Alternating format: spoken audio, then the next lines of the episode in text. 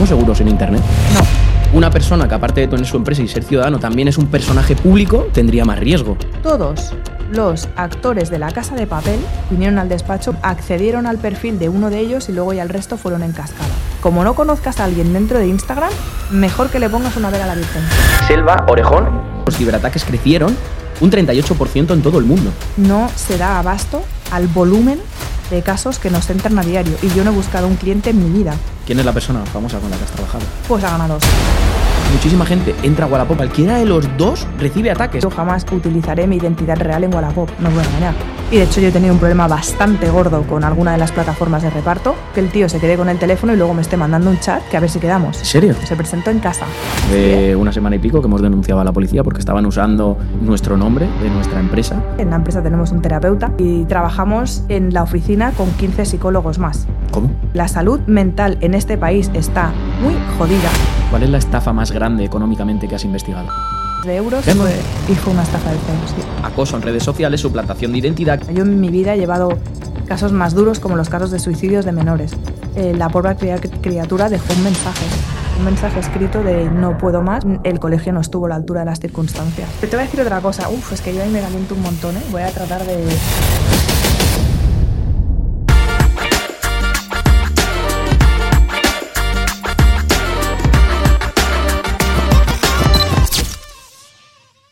Bienvenidos, bienvenidas a un nuevo episodio en el video podcast de Webpositor y hoy tenemos un episodio brutal. Vamos a hablar de ciberseguridad y para ello tenemos aquí a Selva Orejón, especialista en ciberseguridad e identidad digital y perito judicial, además de fundadora y directora de la agencia de reputación digital y ciberinvestigación On Branding. ¿Lo he dicho bien? Lo has hecho perfectamente.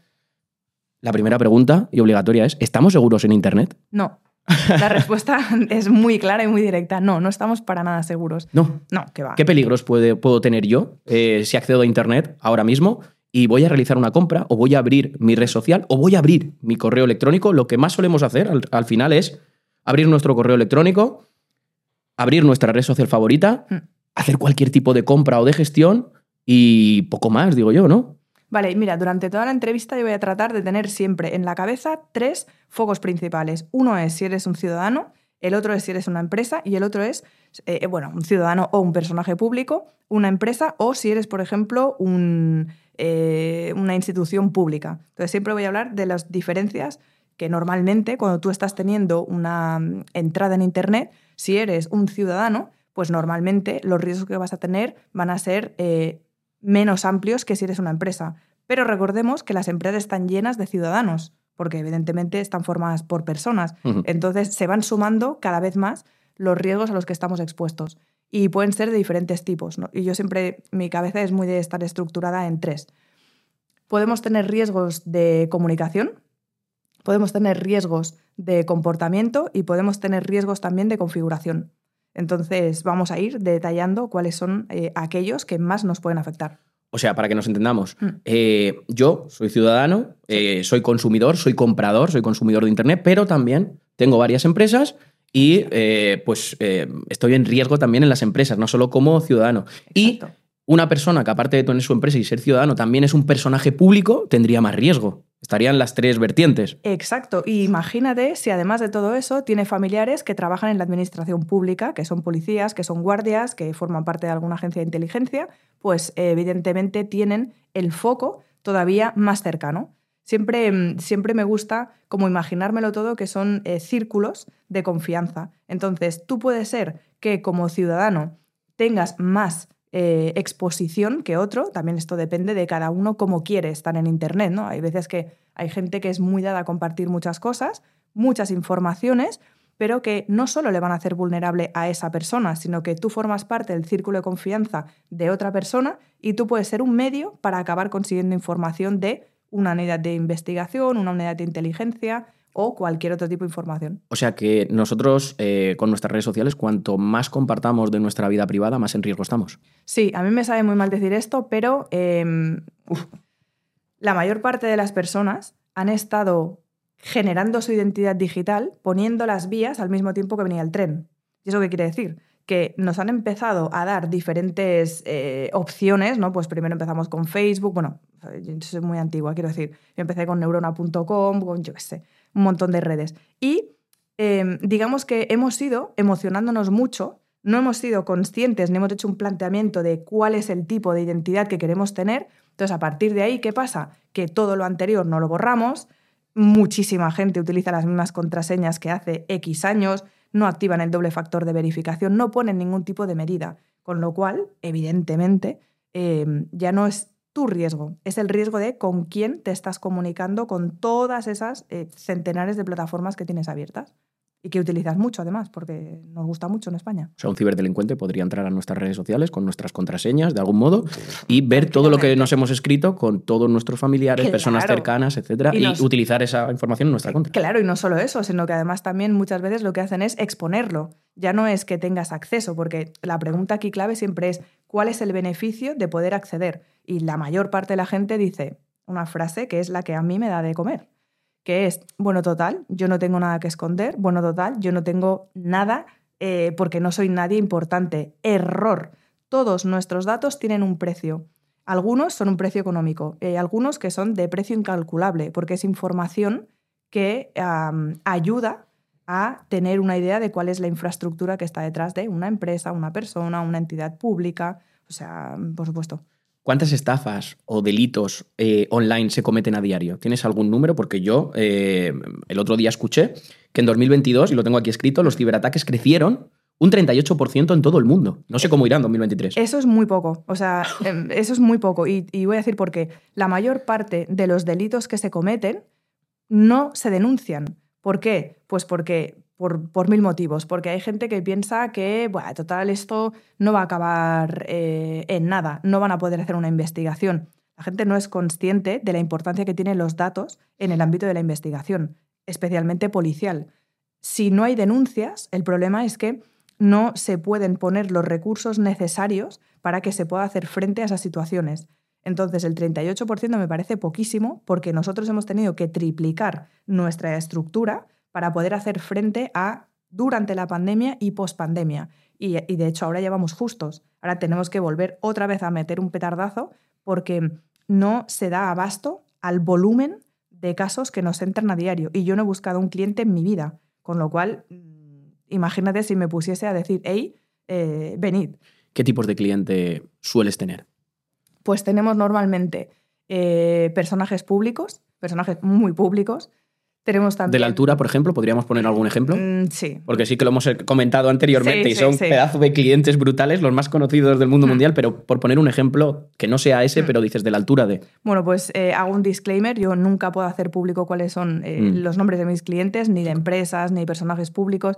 Instituciones públicas muchas veces por contrato ya es obligado el poder decirlo, nacional e internacional, con lo cual lo podemos decir. Eh, no todas. Pero eh, a nivel de personajes públicos, pues muchos protagonistas de series de Netflix, eh, muchos jugadores de fútbol, muchos deportistas de élite. Eh, ¿Qué más podemos tener?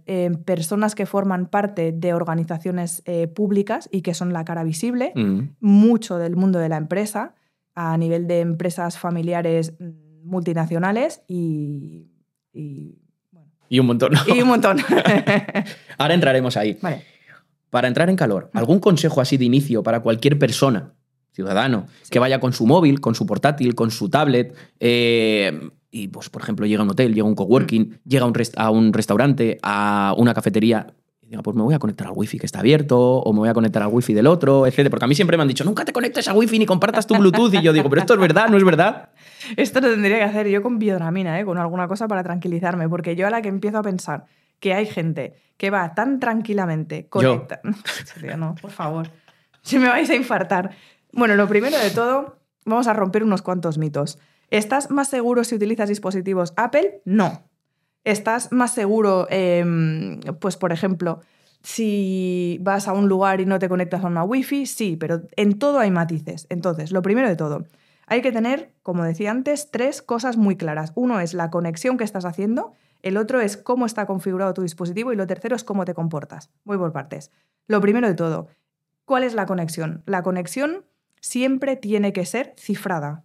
No hay discusión. Cifrada siempre. O sea, no se puede uno conectar a una Wi-Fi sin tener una VPN que evidentemente sea de pago o un proxy bien configurado. Esto explicado para todos los que no tenemos ni idea de todo eso.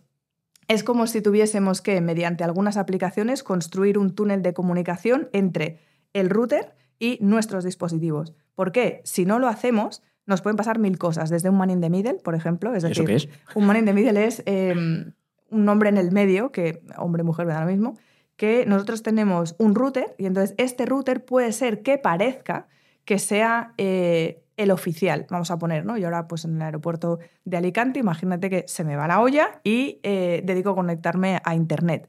Y yo qué sé, si el... Como hacemos todos, ¿no? No, no, conozco mucha gente que no. Yo llego al aeropuerto y me conecto. Y está abierto. Y además esto es muy cachondo porque la gente piensa, eh, sí, es para no gastar datos. Por el amor de Dios, gasta todo lo que tengas que gastar en ciberseguridad, porque si no luego, o sea, te van a hacer falta tantas horas de terapeuta que no lo vas a poder gestionar. Ya, ya. Con lo cual, siempre muy importante entender, en el caso del man in the middle, sería lo más básico que te puede pasar, que es que alguien levante una antena eh, que, bueno, en realidad es como un router a los dispositivos que está controlando, con lo cual, cuando alguien se va a conectar, piensa que se está conectando al Wi-Fi real del lugar donde se está conectando, pero en realidad es un Mariano con su mochilita, con su antena y está recibiendo algunas veces, eh, digamos que en clear, o sea que tú estás viendo realmente dónde se está conectando, eh, contraseñas que está utilizando, la navegación, etc. Y en algunas otras ocasiones no, porque ese tráfico está cifrado. Entonces, sí o sí, si tenemos un dispositivo que se conecta a Internet, tiene que estar siempre conectado con una VPN de pago.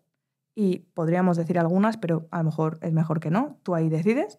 Sí, Ya. dila. ¿eh? Vale, ok. Pues por ejemplo, también te puede servir, a mí, una de ellas. No, por no vale con que tenga contraseña. Y tú te le pongas la contraseña. Oh, ay, bueno, bueno, bueno, bueno, temazo, temazo. Cuando tú vas a una O sea, porque cafetería- tenemos, tenemos la de la cafetería que está abierta y la de la cafetería que te pone la contraseña en una pizarra. Es lo mismo. Es lo porque, mismo, ¿no? claro, usuario y contraseña que todo el mundo ve y que no tiene un HubSpot en el que cada usuario tiene su propia contraseña, es como la wifi del hotel de hoy o de ayer. Eh, eh, eh, o sea, si a mí, si yo estoy viendo que me están poniendo una contraseña que aparte es un 2013, hello, estamos a 2023, hace 10 años que no cambiamos la contraseña y además no es diferenciada para cada uno de los usuarios de cada habitación. O sea, cualquier, eh, cualquier huésped de ese hotel podría ser un ciberdelincuente y coger todos los datos de todo el mundo, meterse en las fotos de todo el mundo, ¿Podría etcétera. ser una víctima de un ciberdelincuente? Por supuesto. De hecho, aquí yo creo que podríamos aprovechar por qué estamos diciendo ciberdelincuente y no hacker.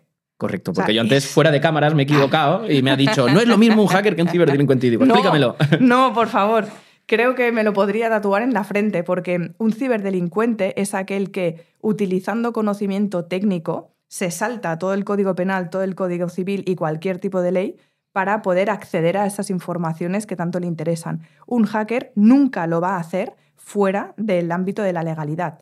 Evidentemente, además de eso, lo que tienen en, en- en común es el conocimiento técnico o no, porque a lo mejor eh, no hace falta ni siquiera tener tanto conocimiento técnico, por ejemplo, tener conocimiento de ingeniería social, que ya comentaremos porque esto también es un temazo muy guapo. Mm, Vale, entonces no hay que conectarse. Nunca. Esta- Gastamos datos y ya está. Eh, Ya está. O sea, por Pagamos favor, Si datos. ahora hay tarifas planas para todo. Yo viajo continuamente, ahora me tengo que ir a Colombia, he venido de Brasil, de Las Vegas, y yo siempre tengo, tengo más tarjetas que un agente secreto. Tengo un montón de tarjetas SIM y todas tienen que ser con datos ilimitados, porque yo no sé mañana dónde me voy a tener que ir, con lo cual yo voy con... Y además duadas, eso también lo tengo que comentar. Las tarjetas siempre tienen que tener un duplicado, pero ya entraremos en ello. Madre mía. Con lo cual, primero, no conectarnos. La gente que nos esté viendo y escuchando ahora mismo va a decir, ¿pero qué es esto? Eh, panic attack, socorro. Luego, otra cosa muy importante es que eh, nuestros dispositivos tienen que estar debidamente bien, o sea, tienen que estar bien configurados. No podemos ir con actualizaciones pendientes. ¿Dónde vamos con actualizaciones pendientes? Me estás No, escribiendo todo el rato. Me conecto a todo, voy con actualizaciones pendientes. Porque eh, tanto las. Hombre, evidentemente empecemos por lo más básico que es el sistema operativo. Sí, sí. No podemos ir con un sistema operativo obsoleto porque uno de los motivos principales por los cuales se actualizan los sistemas operativos es porque están lanzando parches de seguridad. Con lo cual, ok, y han petado el anterior, pues ahora vamos a ponerle un parche de seguridad que nos ayude a ese bug que ha sido encontrado o esa vulnerabilidad que pueda ser restaurada. Eso una. Luego lo siguiente son las aplicaciones. No podemos ir con actualizaciones pendientes de, de actualizar. Y, y- y- y muy importante también, revisando a qué le hemos dado acceso. O sea, ¿por qué yo para poder utilizar una aplicación de, eh, yo qué sé, de edición de vídeo, tengo que darle acceso a todos mis contactos, a mi ubicación geográfica, a vete tú a saber a qué. No, eso tiene que O estar. sea, cuando nos muy descargamos una aplicación, no hay que darle acceso a absolutamente nada. Que va. Y además, eh, me mola que la gente haga la prueba, que igualmente la puedes seguir utilizando, porque hay mucha gente que dice, no, es que si no, no la puedo utilizar. Mentira. Inténtalo. Siempre. Lo más importante es ser lo más restrictivo posible. Y luego ya nos podemos ir relajando. Pero lo más importante es súper restrictivo. Ahora mismo lo que más suelen pedir, no sé por qué, eh, las aplicaciones es eh, tu ubicación. Quieren Ah, seguirte claro. a todos los lados. Sí. Yo siempre le digo, no, no quiero que me sigas. Pero eso tiene una razón muy, eh, muy básica. Por ejemplo, las que tienen que ver con seguros de salud. Si tú das la ubicación, ¿qué te está extrayendo en realidad? Cuando conduces, ¿cómo conduces? ¿Cuántas frenadas tienes? ¿Cuál es tu velocidad? Eh, si sueles moverte mucho caminando o si lo sueles hacer más con un coche. Bueno, también ahora piden mucho acceso a datos de salud, precisamente por lo mismo. Nosotros ahora estábamos en Las Vegas y un compañero me estaba diciendo que quería comprarse uno de los dispositivos para que todo el tiempo vaya midiendo eh, biométricamente y, y biológicamente cuál es el tipo de actividad que estás teniendo. Yo eso estoy como loca, que llegue ya a España y, y me ponga a utilizarlo. Pero tiene un riesgo muy grande. Y es que tú estás obteniendo mucha información que si lo estás utilizando con el mismo dispositivo con el que tocas un montón de temas, estás exfiltrando tu información. Con lo cual, como todo, siempre va a tener un coste y siempre va a tener un beneficio. Con lo cual, siempre hay que ir sopesando y midiendo. O sea, por resumir, Hmm. eh, para toda la gente que nos esté escuchando, si vamos con nuestros dispositivos por cualquier lado, gastemos datos. Sí. No nos conectemos a ningún sitio y cuando nos descarguemos cualquier app, eh, ser lo más restrictivo posible. No le demos acceso a nada y luego si hay que ir dándole acceso, le damos acceso. Ahí y está. todo actualizado. Y Portátiles, eh, ordenadores, etcétera, porque Sí. son parches de seguridad lo que van sacando. Eso es. Y además hay que hacer también ahí otro matiz. Eh, mira, el App Store de Google, perdón, el App Store, el Google Play de Google funciona diferente al App Store de Apple. ¿Por qué? Porque en el caso de Google, tú lanzas las aplicaciones y luego, desde el punto de vista de los usuarios, se acaba decidiendo si es o no es segura. En el caso de App Store, tú tienes que pasar un checklist enorme para poder subir una. Y en ese checklist, además, hay un montón de configuraciones de seguridad. Con lo cual, em, por ese lado, ahí sí que ganaría, en este caso, eh, Apple. Pero lo que tú estabas diciendo es muy importante. Hay que ser muy restrictivo con lo que te descargas y sobre todo saber desde dónde te lo descargas. Si tú te descargas una APK de, de Google, suerte en la vida, porque si tu dispositivo no está bien configurado y tus conexiones no están bien configuradas, pues eh, formas parte de una gran base de datos de clientes del cibercrimen. Seguro. Joder. Mm. Eh, vamos a cambiar de tercio. Luego volveremos ahí. Sí, vamos sí. a dar un montón de vueltas. Vais a flipar con este, con este episodio, ya os lo digo, porque justo antes en cámara estábamos hablando fuera de cámaras y estaba flipando yo. Eh, y justo te estaba comentando, y quiero sacarlo ahora, que el viernes vi un, eh, equipo de investigación, ese programa, y hablaban de Wallapop y la ciberdelincuencia que hay en Wallapop y que le pasa a muchísima gente. Muchísima, muchísima gente entra a Wallapop a comprar o a vender y cualquiera de los dos recibe ataques. El que compra porque le estafan con algo que realmente no es y el que vende porque le pueden robar eh, su identidad, su usuario, que tiene muchísimas estrellas y ha vendido mucho y tiene tal, para hacerse pasar por él, vender para luego no vender y cometen esa estafa de... Y aquí se, se junta identidades falsas, y, eh, Claro. robo de identidad. Cuéntame un poco sobre todo esto y por qué no estamos seguros en Wallapop, porque la gente, todo el mundo usamos Wallapop para vender, comprar, etcétera. Vale, yo ahí voy a lanzar una, una lanza a favor justamente de las diferentes empresas que tienen marketplaces. ¿Por qué? Porque si no parece que al final el medio sea eh, lo malo. No. ¿Por qué? Y tiene una lógica en la mente de un cibercriminal o de un grupo organizado. Ellos siempre van a utilizar aquellos lugares en los que haya más gente, porque siempre van al mínimo esfuerzo. Esto es la mentalidad de cualquier estafador. Con el mínimo esfuerzo conseguir el máximo beneficio. Con lo cual, si yo ya tengo un lugar en el que la gente está receptiva, que esto es de primero de ingeniería social, eh, para que se hagan intercambios, entonces tú ahí ya tienes dos cosas ganadas. Uno es que no vas a tener que convencerle tanto y lo segundo, que ya es un lugar conocido, con lo cual tus defensas ya bajan. Como, ok, estoy en un lugar en el que puede haber pues, un intercambio de, de diferentes tipos de productos. Ahora, esto abre otra historia y es cómo se paga. Luego ya hablaremos de los métodos de pago, porque la gente va pagando con tarjetas de crédito y con tarjetas de débito eh, por Internet y es una mm, auténtica barbaridad. Entonces, que ya es, me ha vuelto a describir. Gracias, skill check. pues, eh, ok, entonces en Wallapop vamos a poner Wallapop, Vinted, donde sea.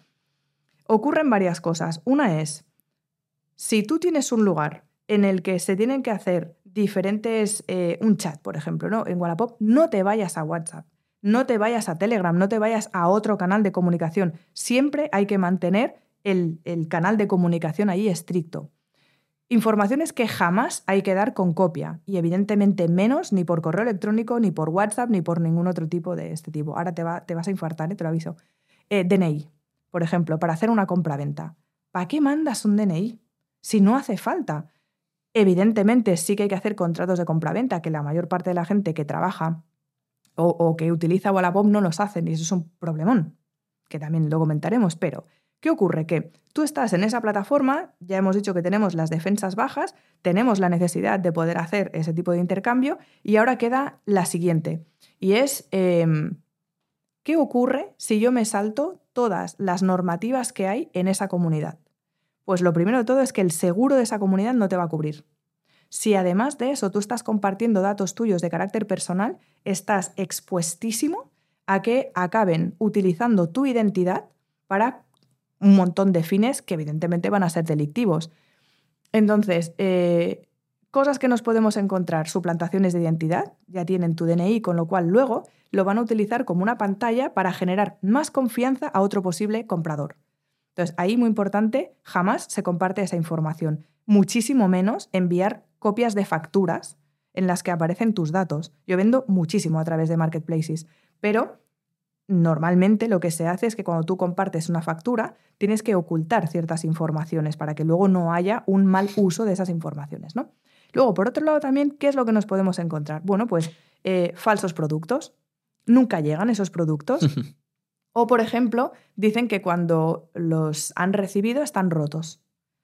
Hay que tomar muchas medidas. Tengo un compañero con el que, bueno, ahora si lo está escuchando se va a petar. Eh, siempre decimos que debe de existir eh, digamos, como un doble check. Entonces tú, antes de mandar algo, tienes que hacer fotografías porque como vendedor tienes que tener ciertas garantías. Y luego el que lo recibe eh, realmente está en sus manos en decir si lo ha recibido bien o si no lo ha recibido, porque si no, no vas a cobrar. Con lo cual ahí, esto. Luego también nos encontramos que hay mucha gente que el método de pago que utiliza, que es lo que avanzaba, es una tarjeta de crédito una tarjeta de débito. Negativo. Nunca hay que pagar con tarjeta de crédito siempre hay que pagar con cibertarjetas. Una cibertarjeta que todos los bancos del mundo mundial la tienen y además puedes utilizar Revolut, NK2, eh, em, Wipe, las que tú quieras. Son tarjetas que son ciber, con lo cual son monedero. Tú puedes cargarlo con la cantidad que te dé la gana y ya. ¿Cuál es el beneficio? Que en el caso hipotético en el que esa base de datos, por ejemplo, la propia de Wallapop, que además les ha ocurrido, se, se vulnere y se filtre, tus datos están expuestos y además ahí que hay expuesto dirección de entrega, mm, en fin, evidentemente métodos de pago y eh, DNI, nombre completo, etc. Con lo cual ahí súper importante siempre recordar que todo lo que sean transacciones siempre tienen que ser con cibertarjetas o con otro tipo de, de datos que si en algún momento ocurre algo, tú no te vayas a quedar inoperativo, porque si fastidian tu tarjeta de crédito, entonces tú mañana vas a comprar a eh, el sitio que tú quieras físicamente y te quedas sin poder operar porque esa tarjeta ha tenido que ser invalidada. O sea, en resumen, si queremos estar en alguna de estas plataformas, tanto para comprar como para vender, lo que yo, con lo que yo me he quedado, las conclusiones es nunca mandar datos privados. Si mandamos facturas que no se vean nuestros datos, nunca mandar el DNI y pagar con cibertarjetas. Eso es. Y otra cosa que te voy a añadir, nunca... Nunca con Bizum. Eh, Bizum tenemos ahora muchas estafas también, especialmente a través de Wallapop, así que no, ni de coña. o sea, cibertarjeta 100%. Exacto. Bizum, hasta que no integre dentro de sus servicios de pago el retorno, no lo vamos a hacer, porque tú ahora eh, no puedes solicitar que te retornen. Entonces ahí, eh, error, craso, craso, craso, craso error. Y luego además también yo jamás utilizaré mi identidad real en Wallapop, no os voy a engañar. No. O sea, no. No, porque, y aparte nunca doy mi número de teléfono, tengo un montón de números de teléfono. Entonces, eh, siempre divido mi identidad digital en función del uso. Entonces, todo lo que tenga que ver con ventas tiene unos datos asociados. Todo lo que tenga que ver. Otra cosa es cuando el comprador ya lo tengo delante y le voy a hacer el contrato de compraventa. Y siempre lo hago a través de la empresa, porque no voy a poner el domicilio de mi casa ni ningunos datos asociados como mi DNI, por ejemplo. Claro, claro. Es que no eh, conocemos a la persona que está detrás realmente. Claro. Si es ni idea de quién puede estar detrás, ni para qué va a querer tu información o cuál es la seguridad que tienen, que su teléfono o en tus comunicaciones y dónde van a acabar mis datos. Yo ahí soy interesta radical. Y aún haciendo todo eso, si atacan a Wallapop, como has dicho, y sacan su base de datos con los datos de toda la gente que está inscrita, Sí. sacan tus datos. En tu caso, como no tienes tu identidad, entre comillas, real, Exacto. te daría igual. Exacto. Mira. Eso es eh, lo que recomiendas hacer a todo el mundo, crearse Bueno. otra identidad que hasta que tú no tengas a ese comprador delante, Sí. No lo... Yo voy a no- matizar, no le pongas la real. Voy a matizar en eso porque si no, incluso podría llegar a rozar la delictividad, con lo cual voy a explicarlo bien. Yo, por ejemplo, tengo dos nombres reales en mi DNI, ¿no? Entonces tengo mi primer nombre y mi segundo nombre. Entonces yo lo que hago muchas veces es utilizar, eh, no lo voy a revelar ahora, ¿eh? pero utilizar un segundo nombre y eh, luego en el tema de los apellidos nunca pongo el apellido entero, sino que lo que pongo es simplemente una inicial, que puede ser de mi primer apellido, de mi segundo apellido, según la plataforma en la que esté. Porque siempre trato de que mi identidad digital no tenga una mm, forma de seguirlo muy rápida. Y evidentemente no utilizo una fotografía mía, utilizo otra fotografía, que además ahora con ChatGPT o con DALI puedes generarte las que quieras. Entonces, dicho esto, también es importante entender que las bases de datos, por ejemplo, de Globo, la de Wallapop, la de Vinted, eh, bueno, es que hay mil, todas han sido vulneradas, con lo cual, En Globo también tengo mi tarjeta y mis datos reales. no way, pues hoy es el Hombre, si me, tienen que ¿eh? traer, si me tienen que traer la comida a casa, ¿qué, qué doy? ¿La casa de otro? No exactamente. No exactamente. Lo primero es que la tarjeta nunca va a ser eh, esa tarjeta. Además, tú te puedes ir a correos y en. No, no, si lo voy a hacer ahora en salir. Claro, voy a hacer todo lo que me estás cual. diciendo porque me estoy acojonando. Y deberíamos hacerlo todos los que Todos, estamos todos, viendo todos, este todos, programa. todos, todos. Eh, entonces, vale, sobre el tema de la entidad, lo que te decía, puedes utilizar un segundo nombre y es que no hace falta poner tu nombre real para nada.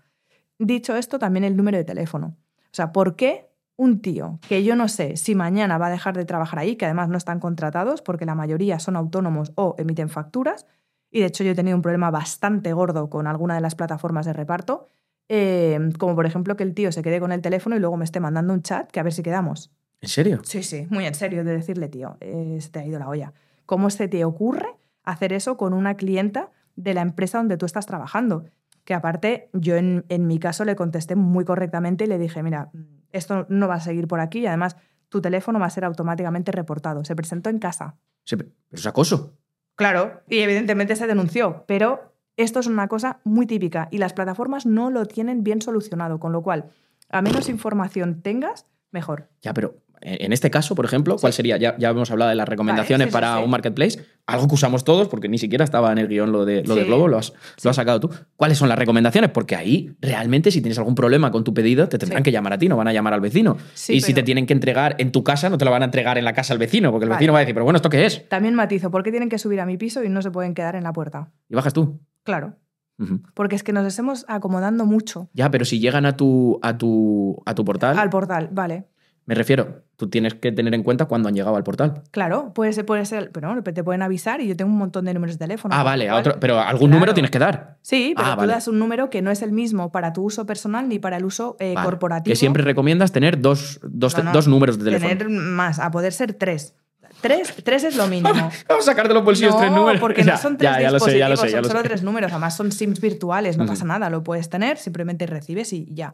Em, y con los correos electrónicos lo mismo, súper importante. Tú tienes que tenerla vinculada. ¿Cómo vas a tenerlo con el mismo correo electrónico? Es que me parto con tu cara. ¿Cómo vas a tener...? Lo hago todo mal. No, es, es, es solo una cuestión de eh, no sentirte cómodo en la inseguridad. A mí, esto para mí es la clave. O sea, no, no, no puede ser que nos pueda la pereza o la comodidad de, "Bah, da igual, esto ya está así. El, va, da igual, esto ya está así, es lo que a nosotros nos trae más clientes. Vale, eh, recomendaciones para Globo. Venga. O para cualquiera, estamos hablando de Globo, Sí. pero puede ser Just Eat, todas las marcas que hay, lo todas que las sea plataformas. pobre gente, ahora ya. Em, correo electrónico y número de teléfono vinculado diferente a tu uso personal y a tu uso profesional. Punto número uno. Punto número dos, tener eh, siempre pagos asociados a un tipo de tarjetas que no sean los que tú utilizas físicamente cuando vas a los lugares, porque si hay que cambiarla, que sea muy rápido. Punto número tres, utilizar una identidad en la que no sea tan fácilmente encontrable, tanto a nivel de imagen como a nivel de nombre y apellido. Todo mal. Todo mal. Vale. A partir de aquí, ¿cómo nos damos cuenta de que de todas las eh, ciberestafas o. Sí, todas las ciberestafas, eh, que estamos siendo víctimas? Y luego, una vez que me doy cuenta, ¿qué hacer? Cuando me doy cuenta de que estoy, yo estoy, por ejemplo, comprando o lo que a ti te ha pasado. Ostras, porque puede haber gente que diga, ¿por qué me habla este señor ¿qué- ¿y por qué tiene mi número? Eh, si es un, eh, el que me trajo la comida el otro día y me está hablando, esto está bien, esto no está bien, porque puede haber gente que diga, Mm. Sí, sí. ah, pues a lo mejor esto es normal. Claro. O cuando te pasa en, en, en Wallapop, ponemos Wallapop, pero podría ser cualquier otra, Vinted, etcétera. Que tú dices, me, está, me estará engañando. Eso que te da. Sí. Yo creo que yo siempre soy de los que piensa, si lo pienso es que está pasando. Ole, ole tú. Mm. Esa es la clave. Eso además ya lo dicen en la CIA. Si hay dudas, que no hay duda. Sí, Eso exacto. Y es que con una persona te va a pasar Mm, igual. O sea, mm. si tu tripa te está diciendo que no, la respuesta es no. Yo, todas las decisiones en mi vida, todas, y las más importantes, la tripa es la que me ha dicho sí o no. Y no me hace falta tener un motivo. O sea, no hace falta que la razón lo siga. Es simplemente ahí hay una situación de peligro que yo estoy intuyendo. Si luego además la puedo acompañar de razones, perfecto. Pero si no, no hace falta que tenga razones tal cual, ¿no? Tampoco ahora nos vamos a convertir en paranoicos. Siempre hay que saber si el que está al mando es el miedo. Es que a mí me encanta la psicología, pero bueno, si el que está al mando es el miedo o está al mando la razón, ¿no? Pero bueno, em, si a nosotros nos ha ocurrido que alguien se ha saltado la línea, Pero ¿cómo nos damos cuenta? pues bueno, lo primero de todo, yo creo que todos tendríamos que tener un poco claro cuál es el código penal actual. O sea, no es normal que una persona que tú no conozcas, a quien no le has dado los datos, te esté proponiendo salir. No- normal no es, ni es legal. Con lo cual, eh, y si encima tu tripa te está diciendo, hostia, esto no debería de ser, pues evidentemente hay que ponerlo en conocimiento. De ahí tú verás si quieres llegar a denunciarlo, en este caso, pues a la policía por acoso, eh, que eso también tiene una serie de repercusiones, evidentemente, y no solo para ti, sino también para el otro, sino que eh, también lo tienes que hacer con la plataforma. La plataforma tiene que saber, porque tiene que garantizar ¿no? una serie de, de calidad del servicio, que eso no se puede hacer. Entonces, yo creo que, por un lado, tenemos que tener más conocimiento de qué es legal y qué no es legal. Tampoco es legal, por ejemplo, que... eh, uy, me voy a poner un poco activista, ¿eh? Aviso. O es una persona bastante guerrera. no me quiere entrar en la cabeza que una empresa que factura lo que están facturando muchos marketplaces, cuando han tenido una brecha de seguridad, tengan las santas narices de pensar que el incidente es ese día. No. El incidente ha ocurrido antes. Ese día ha sido el día de. Y a partir de ahí es cuando empieza tu gestión de ciberincidente. Con lo cual, no va a ser solo interno. Ay, venga, vamos a organizar ahora cómo tenemos todos el backup, cómo tenemos tal. No. A partir de ahora, tú tienes la obligatoriedad, no solo legal, sino a nivel de responsabilidad social corporativa, de responderle a los usuarios que han, que han confiado en ti. Con lo cual, vas a tener que desplegar una serie de alertas de contenido para identificar dónde están los datos de tus usuarios y a partir de aquí solicitar la eliminación de ellos.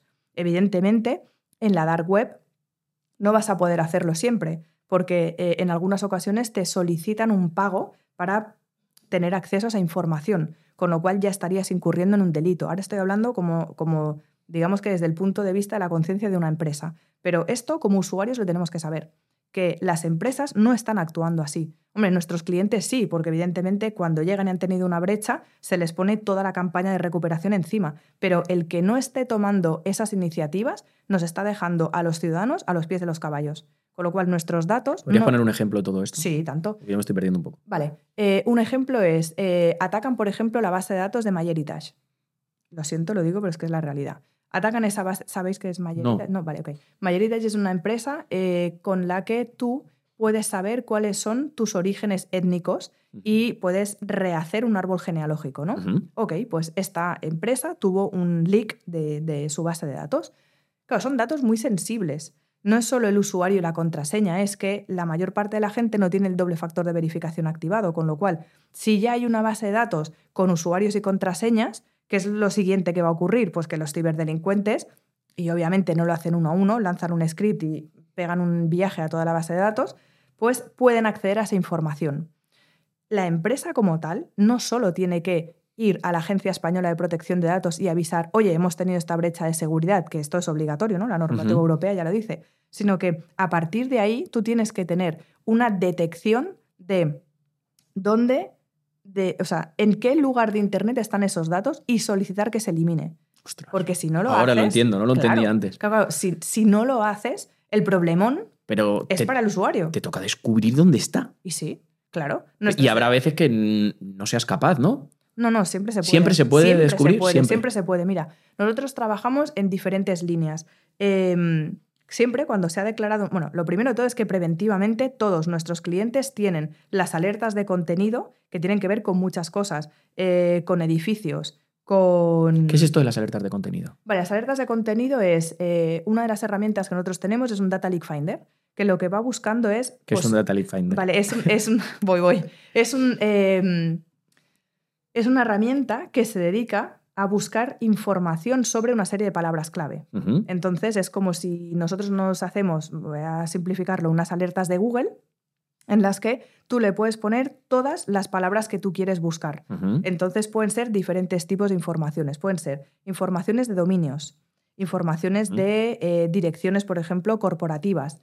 Puedes meterle también eh, que te busque passwords, o sea, contraseñas Sí. de diferentes eh, tipos de personas.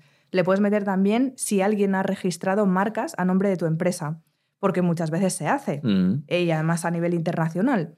Luego tienes que buscar usuarios que sean parecidos, dominios que sean parecidos, para poder ver si alguien en tu nombre está eh, exponiendo información o se está generando una identidad. Y eso lo tienen que hacer las empresas, los personajes públicos y las personas. Las personas que lo hagan con las alertas de Google, DNI, dirección de casa, matrículas de coche, eh, correos electrónicos, em, teléfonos móviles, el número de la seguridad social. Para ver dónde está esa información. Eso es. Y luego, ahí otra de las partes que nosotros hacemos es solicitar esas eliminaciones. Y eso se hace con una herramienta que te lo automatiza, con lo cual tú tienes la detección y luego la eliminación. Esto es para poder eh, preventivamente detectar si posiblemente ocurre algo. Pero luego, cuando ha habido una filtración, todavía tienes que subir más em, pues, pues, pues, pues el recurso de poder buscar esas informaciones. Y eso lo tienen que hacer las empresas. O sea, es que, mm, que no, que no. Que no, que no. Que no, que no, es que me Pero bueno, las no. empresas lo que tienen que hacer primero es prevenir. Claro. Es decir, tener métodos eh, para que eso no ocurra. Y si ocurre, hacer todo eso. Ahora iremos ahí, pero Te tengo que decir un secreto. venga.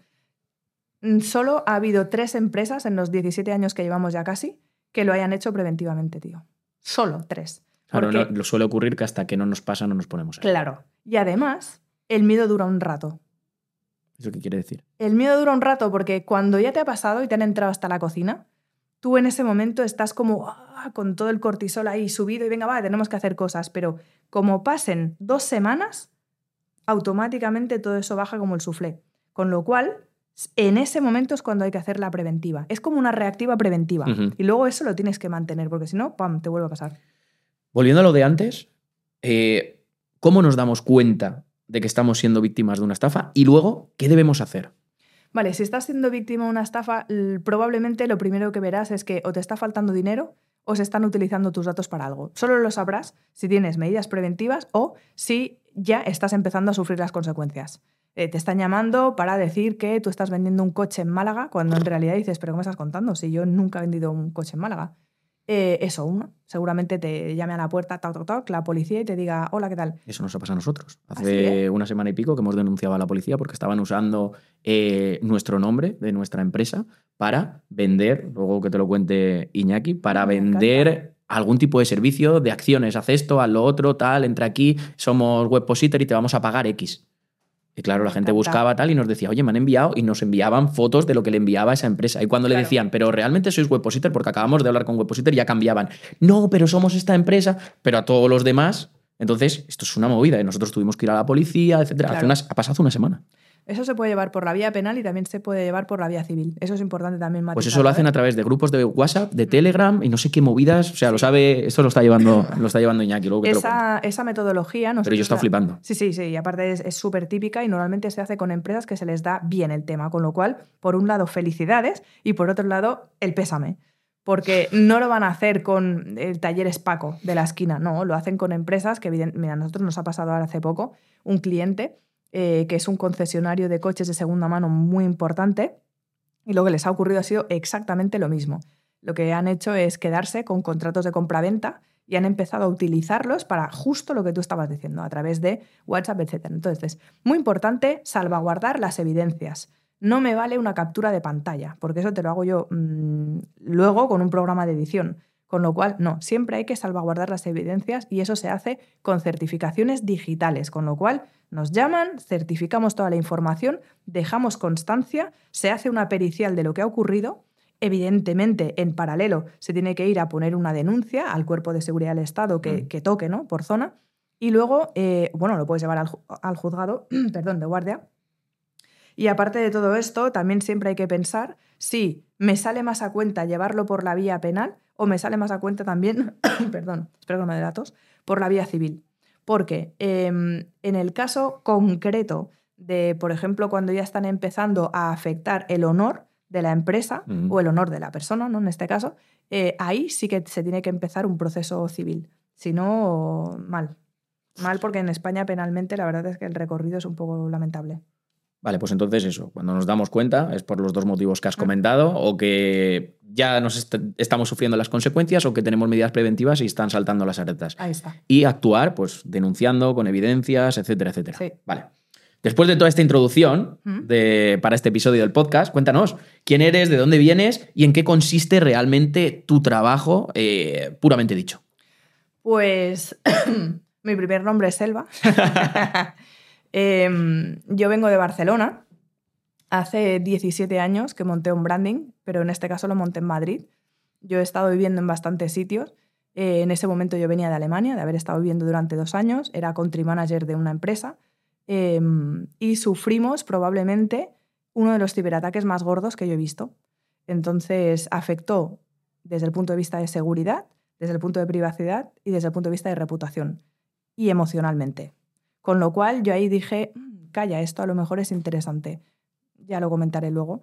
Em, volví otra vez a España, en este caso eh, llegué a Madrid, ahí estuve durante, no me acuerdo, cuatro o cinco años, trabajé para el Grupo Planeta, trabajé para Repsol, era eh, gestora de reputación online y ahí pues hice la mili de reputación. Entonces había todo tipo de situaciones, mm, aprendí bastante, yo en paralelo ya había empezado con on branding, Toda mi familia son emprendedores, no conozco a nadie que sea funcionario, ni, bueno, mi abuelo que era policía y mi bisabuelo, pero el resto, todos, eh, siempre han sido empresarios, con lo cual yo esto de estar en una multinacional me parece fenomenal, pero no va conmigo, con lo cual yo empecé ya a hacer de las mías. Además, em, fundamos una asociación de community managers, AERCO, yo estaba de, de vicepresidenta, con lo cual, bueno, ya todo esto muy bien. Empecé a dar clases también en la universidad, en el Instituto de Empresa y en otros lugares, y luego ya cuando volví a Barcelona, empecé a trabajar como profesora de la Escuela de Policía, del Instituto de Seguridad Pública de Cataluña, donde sigo dando clases.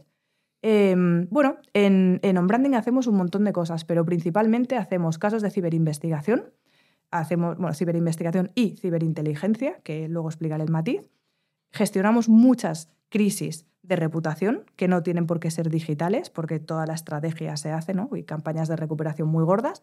Y finalmente, pues hacemos formación y hacemos formación para empresas, para detectives privados, para policías, en España y fuera de España. Acabo de volver de Brasil, de Las Vegas, ahora me voy a Colombia, con lo cual es todo el día así. Madre mía. Eh, en la prensa te han definido más de una vez como la mujer que evita hackeos a los famosos españoles. Y en la última noticia que he visto ponía Alejandro Sanz o Paula Echeverría han sido víctimas de ataques a su reputación. O sea, esto, esto es común entonces. Súper común. A celebrities o a, o a gente famosa. Sí, sí, totalmente. Te iba a decir que Carlos Soto me quiere mucho y yo le quiero mucho a él y se pegó un, pedazo de titular que dije, "Joder, tío, gracias, pero es que claro, él sabe muchos de los casos que hemos llevado, con lo cual sí, eh, tratamos de evitar los hackeos, les hacemos la formación, les hacemos el seguimiento y luego ya ellos deciden si lo quieren implementar o no, pero nos llaman continuamente y estos sí que son más de preventiva, ¿eh?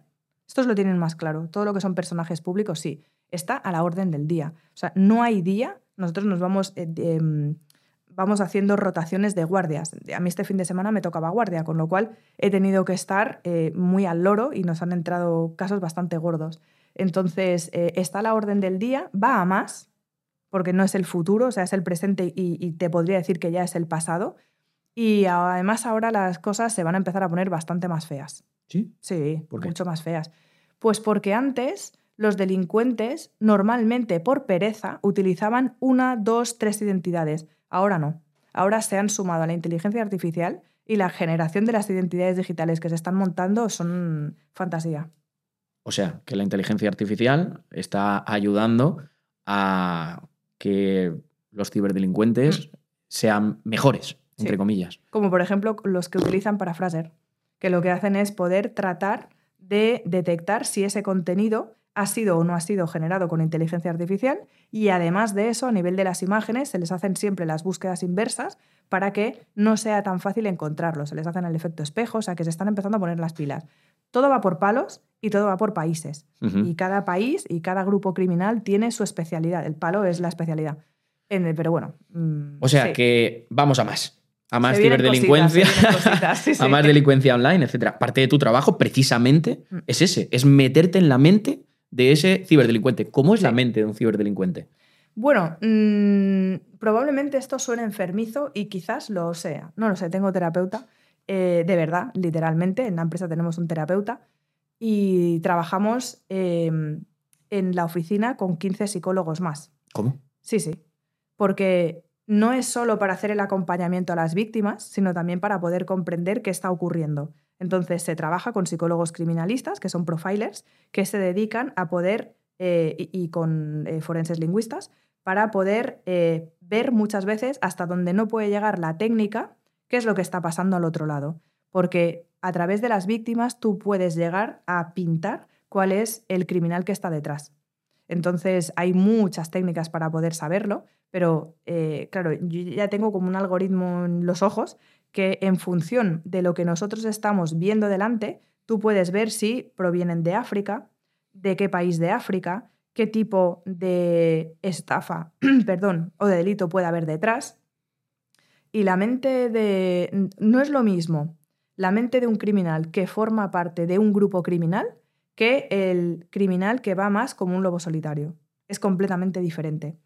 Em, muchas veces lo que tienen en común es el grado de psicopatía. Eso es muy importante entenderlo.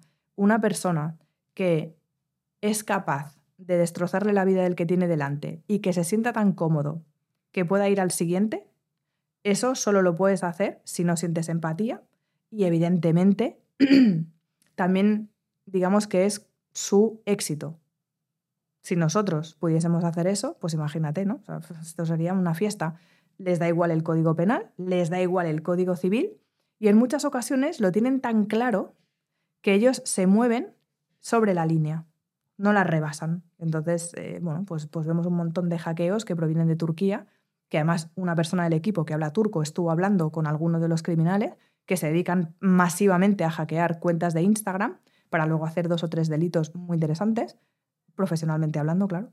Y em, ellos decían, ¿qué vais a hacer si no nos vais a encontrar? Y aunque nos encuentres, no vais a poder hacer nada, porque muchas veces tienen también el apoyo institucional de los propios países. Hay países en los que el Producto Interior Bruto tiene un tanto por ciento enorme que proviene de los grupos criminales, con lo cual, entre que tienen unas características psicológicas determinadas y que saben que legalmente no se les va a poder llegar mucho, fiesta, es, el Far West. Y, esto que me has comentado, has dicho, hacen varios delitos, tres delitos muy interesantes. ¿Qué tipo de, para todos los que tenemos cuentas en redes sociales, etcétera, etcétera, qué tipos de delitos podríamos sufrir? Mira, el que más se está dando, o quizás dos de los que más están dando, es utilizar como caballo de Troya nuestra identidad en Instagram. Em, si pillan, perdón, hemos tenido clientes, perdón, con 16 millones de seguidores, por ejemplo, voy a decir un pequeño paréntesis, me encantaría que las plataformas sociales fuesen más rápidas en em, tiempo y también en forma a la hora de responder a esta gente que tiene tantísimos seguidores. La realidad no es esta, pero bueno, esto es para, para otro capítulo y es muy activista. El delito es em, utilizar como caballo de Troya tu propia red social. Entonces lo que hacen es, acceden a la red, le cambian la fotografía, le cambian la descripción y ponen, por ejemplo, Instagram Suburb. Entonces generan como un perfil en el que archivan todas las imágenes y tú, de repente, ahora tu perfil se dedica aparentemente a ser el contacto de soporte de Instagram. Entonces empiezan a escribir a los usuarios diciéndoles que su perfil ha incumplido las políticas de copyright. Pero, un momento, para no perderme, ese perfil se lo han creado nuevo. No, no, te lo han hackeado a ti. Me lo han hackeado. Claro. ¿Y sabes cómo te lo han hackeado? Ahí voy. No, tengo ni idea. que no tengo ni idea, que eso es lo que quería saber. Eh, pues hay varias formas de hackearlo, pero la más rápida es que la mayor parte de la gente no tiene doble factor de verificación. Retomamos las filtraciones de contraseñas que ha habido Y ya sé que ninguno de los oyentes recicla contraseñas, que todos utilizamos una contraseña diferente en cada red social. Pero claro, pues como estas redes sociales em, pues utilizan las mismas contraseñas en muchas ocasiones que en otros servicios, ellos, con su base de datos, se dedican a hacer eh, el acceso no consentido a estas comunicaciones. Luego también puede ser que caigas en phishing. Entonces, han hackeado alguno de tus eh, contactos y entonces lo que están haciendo es, con ese mismo perfil del contacto, decirle, eh, oye, vas a recibir un código de seis dígitos que me he equivocado, que lo he mandado por SMS. ¿Me lo puedes pasar a mí? Y claro, te lo está diciendo tu colega. Dices, hostia, te has equivocado y ha puesto el teléfono del otro. Luego puede ser, eh, es que hay mil maneras, pero normalmente es phishing interno o, em, o porque forma parte de otra base de datos. Y estabas diciendo que se creaban, eh, accedían a la cuenta, se ponían como si fuera soporte de Instagram y empezaban a qué? Bueno, ahí empiezan a escribir a diferentes usuarios diciéndoles que han incumplido la política de copyright. Entonces dicen que has utilizado una imagen que eh, está infringiendo el copyright y si no quieres que te cierren la cuenta, tienes que rellenar este formulario. Entonces es un enlace para que eh, vayas a una página que es, el HTML es clavado al real, eh, con todos los enlaces además siguen evidentemente, pero obviamente el servidor que está recibiendo estas informaciones son el de los delincuentes. Entonces ahí tú ya estás poniendo en texto plano usuario y contraseña. Y, empieza y sigue la fiesta. Entonces acceden ya a tus perfiles así es suma y sigue. Esa es una de ellas que eh, puede ser que lo utilicen muchas veces para esto, pero todos los actores de la casa de papel mm, hace, no sé, tres o cuatro años vinieron al despacho porque tuvieron un problema. Y es que em, accedieron al perfil de uno de ellos y luego ya el resto fueron en cascada. Entonces, claro, lo que ocurrió en algunos casos, a este me acuerdo que, que fue bastante cachondo porque, no voy a decir quién, pero uno de ellos me dijo, pero no lo entiendo. Vale, sí, tengo 16 millones de seguidores, pero si yo no soy nadie, ¿qué querrán de mí? Pensé, oh, me encanta esto. Porque mm, es como el perro grande que, que no se ve grande, pues lo mismo. Entonces, ahí lo que hicieron fue archivar todas las imágenes, dejar una única imagen de unas gafas Ray-Ban. ¿Tú te acuerdas hace un tiempo que eran durante 24 horas todas las gafas Raven a 19,99 euros. ¿Te suena haber visto este anuncio? No, pero, pero me lo imagino, me lo imagino enseguida. Pues así, entonces claro, eh, tú ibas a ese perfil de una persona, no le habían cambiado la imagen, solo habían archivado todas sus fotos y habían mantenido la de ray Entonces, eh, claro, la gente caía pensando que esa persona estaba dando a conocer pues esa promoción y evidentemente no iba al PayPal del susodicho ni de ray -Ban. Y no te llegaban las gafas, obviamente. Madre mía. Bueno, pues vamos a seguir, ¿no? Venga, venga, venga. Hemos hablado de phishing. Sí. ¿Vale? Y yo que te quería preguntar que cuáles son las eh, ciberestafas más comunes. Si quieres empezamos. Yo tengo aquí algunas apuntadas como phishing, spam, acoso en redes sociales, suplantación de identidad, creación de identidades falsas, campañas de desprestigio, ransomware, no sé si lo he pronunciado bien. Sí, sí. ¿Vale? Todas estas son las que un poco eh, son las más comunes, las más conocidas, etcétera. Y me gustaría que una por una, has sacado hoy la libreta, ¿no? Sí. Esto es la primera vez que lo vemos en el podcast, ¿eh? Ah, sí. Uy, eh, soy muy, de libretas. Que pudieras explicarnos a todos en qué consiste cada una de ellas o las que tú creas que son más comunes que estas, cómo podemos prevenirnos de esto, cómo darnos cuenta si nos está pasando y qué hacer eh, si nos pasa. Es como una masterclass. Venga. Phishing, por ejemplo. Lo has comentado antes. Phishing y además le quiero añadir el phishing y diferenciarlo. El phishing y el smishing. Vamos a meter los tres en uno porque así. Pero explica cada uno, porque yo, solo conocía el phishing. Los otros, como empecemos así ya. a ver, el phishing en el fondo es poder obtener alguna información que tenga el usuario. Da igual el tipo que sea la información, es obtenerla. Eh, luego tenemos el phishing, que es el voice solicitation, es decir, la solicitud a través de voz. En el phishing generalmente lo, habremos visto por mensaje directo, por correo electrónico, etc. El phishing es cuando es a través de teléfono y ahora es la que más con diferencia se está haciendo en el ámbito de la ciudadanía. Ahora explicaremos. Eh, ¿Por la IA? No, que va, ah, que va. No, pero también, pero, pero ese ya es otro tema, además ese tema me flipa. Em, y luego está el smishing, que el medio, aquí la diferencia solo es el medio. Uno es correo electrónico mensaje directo, en el otro es a través de llamada y en el otro es a través de SMS, los smishing, que muchas veces requieren de la actividad del usuario y en otras ocasiones no. En otras ocasiones simplemente tu teléfono va a estar a merced del ciberdelincuente. Entonces, el phishing, ¿en qué consiste? Simplemente tú crees que estás recibiendo una petición de información de un usuario que es autorizado, Pero en realidad, eh, bueno, y siempre se utiliza, perdón, la ingeniería social. La ingeniería social que es el arte de obtener lo que tú quieres, pero haciendo que el otro crea que está haciendo lo que él quiere. Hmm. O sea, manipular. Hmm. O si quieres, persuadir. Hmm. Entonces, siempre hacen falta las dos cosas. Tú tienes que encontrar un método que pueda ser eficiente, tienes que saber cuál es el canal de comunicación en el que el usuario más cómodo se va a sentir, utilizas ingeniería social, que generalmente es eh, hablar con el nombre de la persona. Eh, siguiente que vamos a hacer va a ser, eh, también muy importante, meterle prisa, generalmente, y le tienes que dar un pretexto. Y la mayor parte de las veces te ocurre, igual que hemos hablado ahora en Instagram, el pretexto, ¿cuál va a ser? Se te va a cerrar la cuenta. ¿Cuál es lo siguiente? Prisa. Pues te van a cerrar la cuenta, mira tú si corres. Y la tercera súper importante es, me lo está mandando un emisor válido, que en este caso es Instagram Support. ¿Qué pasa si es phishing? Y ahora está ocurriendo, y de hecho hubo un vídeo que se hizo súper viral de una señora que entró a una sucursal bancaria eh, muy nerviosa porque le habían em, robado 20.000 euros a través de una primera llamada telefónica. Em, pues es así, pues es así, y ocurre cada día y va a seguir ocurriendo. Entonces, tenemos que estar muy al loro porque, voy a meter otro palabrejo, se hace mucho spoofing. Spoofing parece de coña esto, pero es así. Sí, sí. Se hace mucho spoofing y es que están cambiando la identidad del emisor. Entonces, yo, a través de, por ejemplo, una aplicación que tenemos, que es, que es una chorrada, pero bueno, es una aplicación que cualquiera la puede descargar del marketplace, tú te la descargas y entonces puedes hacer que quien esté apareciendo en la llamada sea quien tú quieres, no quien realmente es. Entonces, si yo tengo una base de datos que obviamente existe porque los data brokers, o sea, los que se dedican a negociar con datos, cogen, y voy a recopilar de todo el capítulo, las bases de datos de los usuarios.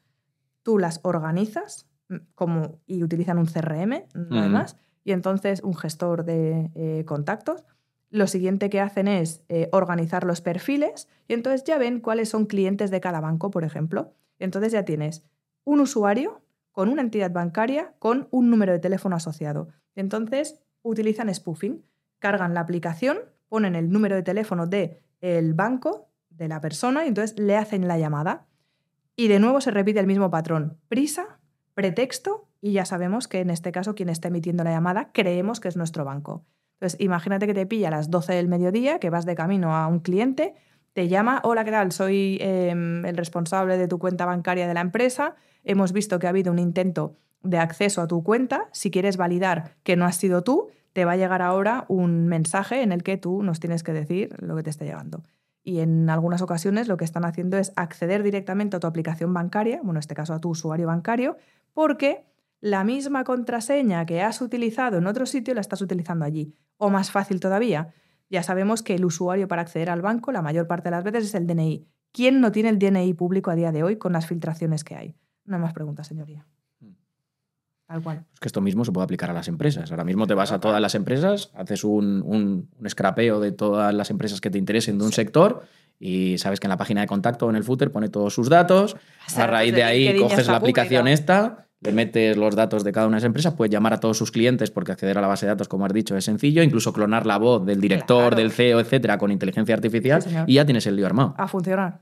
Sí, sí, y así es como funciona. O sea, y yo, con lo que te acabo de decir, no soy experto en nada de eso. Pero... O sea, por eso digo que tampoco es tan complicado. Ahora lo que voy a decir es un poco disruptor, pero es que en el fondo, los que venimos de comunicación o los que venimos de marketing, nuestra mentalidad de negocio, mm. eh, porque la aplicamos al bien, pero con este conocimiento y con conocimiento técnico lo aplicamos al mal y ya la tenemos organizada. Es que realmente nosotros ahora mismo, ahora mismo estamos en, acaba de pasar el Black Friday, que es lo que hacen, lo mismo que acabas de comentar, ¿no? Ahí está urgencia, eh, lo, mismito aplicado al marketing. Ahí está. Eh, tienes tantos días con este descuento y luego se acaba, haz esto, si te interesa, si no, no. Sí, sí. por eso eh, unos lo utilizan en marketing para, entre comillas, persuadir y otros para manipular, para hacer el mal. Exactamente. ¿Es la diferencia? ¿Cuál, cuál, es la diferencia entre manipular y persuadir realmente? Pues mira... Em, hago muchas preguntas sobre esto a la gente que viene. A mí me interesa mucho saber esto. Y además de esto, además, me gusta mucho porque aparte em, hago comunicación no verbal no consciente. Entonces, eh, ahí se trabaja mucho la diferencia entre la manipulación y la persuasión. Si yo estoy delante de una persona y yo la estoy leyendo, o sea, estoy viendo pues cómo se siente, cómo se mueve, cómo ta, ta, ta. Em, si yo le quisiese manipular y yo supiese qué es lo que quiero que esa persona haga, yo lo que estaría haciendo es ir a por el objetivo, independientemente de lo que esa persona quiera. Entonces, en el caso de la manipulación, no hay eh, lectura que no sea para conseguir un objetivo. Me da igual lo que esté sintiendo el otro. En el caso de la persuasión, digamos que es más un baile. Tú Mm. puedes estar leyendo y entonces puedes ir, eh, aunque vayas a por el objetivo, pero digamos que el otro lo estás teniendo más en cuenta. En el caso de la manipulación es, mm, vas a hacer lo que yo quiera. O lo voy a intentar. Hemos hablado de phishing, ¿vale?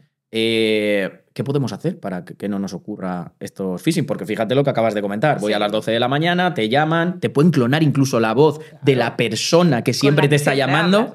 eh, con el número de la persona que siempre te está llamando, que lo tienes agendado en, el, en el este de tu banco, con la que tienes relación y Es seguramente generarás cierta empatía Claro. y te ayude. Claro. ¿En ese momento qué haces? Te subo la apuesta. El otro día yo estaba en, bueno, estaba en un sitio y entonces estaba escuchando que a una persona la estaban estafando y le dije, para, para, no te están llamando de tu sucursal bancaria. Me pasó en un aeropuerto. La tía, ¿cómo que? ¿Qué? Yo, cuelga, cuelga, que te están estafando. ¿Por qué? Porque como en esa base de datos de los delincuentes está la ubicación geográfica, yo voy a mirar dónde está la sucursal bancaria, con lo cual no me están llamando de un 900 o de un 800, me están llamando del número de teléfono fijo de la sucursal bancaria de su pueblo. Entonces, eso lo tenemos que tener en cuenta, con lo cual, volvemos al inicio. Tenemos que eh, ser mucho más cautos, tenemos que tener mucha menos prisa, porque la prisa mata. Y evidentemente en el caso de la cibercriminalidad, pues es su gran aliado. Y además tenemos que nosotros siempre tener la sartén por el mango, con lo cual es, un momento, no voy a hacer un recall, sino que lo que voy a hacer es ir eh, a intentar conseguir el número de teléfono, nunca utilizar el mismo medio, y un banco o, o- una empresa, una entidad bancaria, me da igual, nunca te va a llamar para decir eso ni te va a mandar un correo electrónico. Va a ser siempre a través de la notificación de la propia aplicación. Con lo cual, bueno, O sea, a partir de ahí partimos de esa base realmente tan sencilla. Sí. Nunca jamás te van a llamar ni te van a enviar ningún correo electrónico eso es. para que tú eh, trates temas de tu privacidad. Siempre va a ser a través de la Siempre. aplicación del banco Siempre. X, ya sea el que sea. Y además... eh, Pues partimos de esa premisa, que es Claro, sencilla. Claro, y además preventivamente también te, la te van a bloquear la cuenta automáticamente. De hecho, esto le pasó el otro día a una, una amiga de Canarias que me llamó, hostia, hostia, hostia, no sé qué me ha pasado, creo que me han hackeado el iPhone. Y le dije, "Mm, tranqui, tranqui, que a lo mejor no es eso. No, que sí, que sí, que me ha pasado esto con el banco y me han bloqueado la cuenta. Ya nos pusimos a trabajar en ello. No es tan fácil que te hackeen un iPhone, para empezar. Si lo tienes actualizado, si tienes todas las aplicaciones actualizadas, si no te conectas a Wi-Fi abiertas, si utilizas una VPN, si eh, no utilizas la misma contraseña para todo y un largo etcétera, pues normalmente esto no te va a pasar. También depende de quién eres. Si evidentemente eres el CEO de una compañía, tú tranquilo, que ya vamos a encontrar un malware específico que eh, actúe como un troyano y que mm, pueda empezar a trabajar sobre ello, pero esto es otro tema. Al final, antes has comentado, vamos a hablar en varios de, de- Sí. de todos los temas, tanto para el ciudadano como para la Sí. empresa, como para el celebrity, entre comillas, o la persona. Y realmente Eso todo lo que es. estamos diciendo vale para todo. Sí, sí, sí, totalmente. Porque aquí estamos hablando del phishing que te puede hacer el banco, Sí, pero nosotros, en mi caso, como CEO de Webpositor, Claro. me pueden hacer lo mismo para sacarme datos de clientes, Totalmente. de... Todo, nos pueden sacar todo. todo. Y ahí vuelvo otra vez a insistir en que las empresas las forman personas, con lo cual esto no tiene que quedar solo en el ámbito corporativo, es que cada uno de los que forman parte de la empresa, y esto, eh, esto también es bastante heavy lo que voy a decir, pero es que es la realidad. Yo nunca contrato a nadie que su privacidad no esté impoluta y que yo no le pueda encontrar eh, religión, no le pueda sacar eh, a quién vota, no le pueda sacar una serie de informaciones que luego esto va a ir en contra de las periciales. Con lo cual, para mí, la persona perfecta es el hombre o la mujer gris que tiene una serie de necesidades personales, obviamente, pero que no, mm, digamos que las comenta muy, muy fácilmente y muy abiertamente, Pues- para mm, que no sea un vector de entrada a tener un problema de seguridad. O sea que realmente también esto nos puede afectar a la hora de encontrar trabajo. Por supuesto, por supuesto. O sea, para entrar en una empresa de inteligencia como la nuestra, O cualquier otra, ¿no? o cualquier otra realmente, que se tome en serio esto. Claro, se tiene que hacer un background check. Entonces yo tengo que hacerle una due diligence, un análisis a la persona que va a entrar, aunque sean becarios. De hecho, especialmente si lo son. Y esto se hace cada vez en más empresas, cada vez Sí. en menos, que cuando alguien va a entrar y Sí. hacen el proceso de selección, estudian sus perfiles sociales, que hablan, qué tal, que no sé qué, y van descartando en función de toda la gente que tiene un montón de cosas públicas, ¿no? Exacto. Mira, nosotros trabajamos mucho para entidades bancarias, para empresas de juego, para farmacéuticas. eh, trabajamos eh, también para joyerías. Y claro, son empresas que tienen que especialmente guardar eh, pues el secreto empresarial. Con lo cual no pueden tener a personas trabajando. Incluso te diría, también se hace un background check económico. O sea, si tú vas a coger como director financiero de una multinacional a una persona que viene teniendo un problema económico o que tiene una vinculación determinada con, mm, bueno, es que no quiero poner un ejemplo muy claro, pero que Para, no, tiene algo pa- pa no dar ideas. para no dar ideas, que tienen un temita, eh, es muy importante que esto, antes de que se le contrate, se sepa. Y, por ejemplo, nosotros formamos a, a unidades enteras de recursos humanos, a unidades enteras de inteligencia, unidades enteras de seguridad, y en el caso, por ejemplo, de los, de los cuerpos de seguridad del Estado, formamos a asuntos internos, porque es súper importante que se pueda saber qué es lo que está ocurriendo. Y eso se hace, vamos, y hace, yo qué sé, igual hace 15 años que nos dedicamos a ello, con lo cual, sí, cada vez se hace más. Hemos hablado de phishing. Otro que tenía aquí y que es Mm. importante es el acoso en redes sociales. Sí. Háblanos de esto.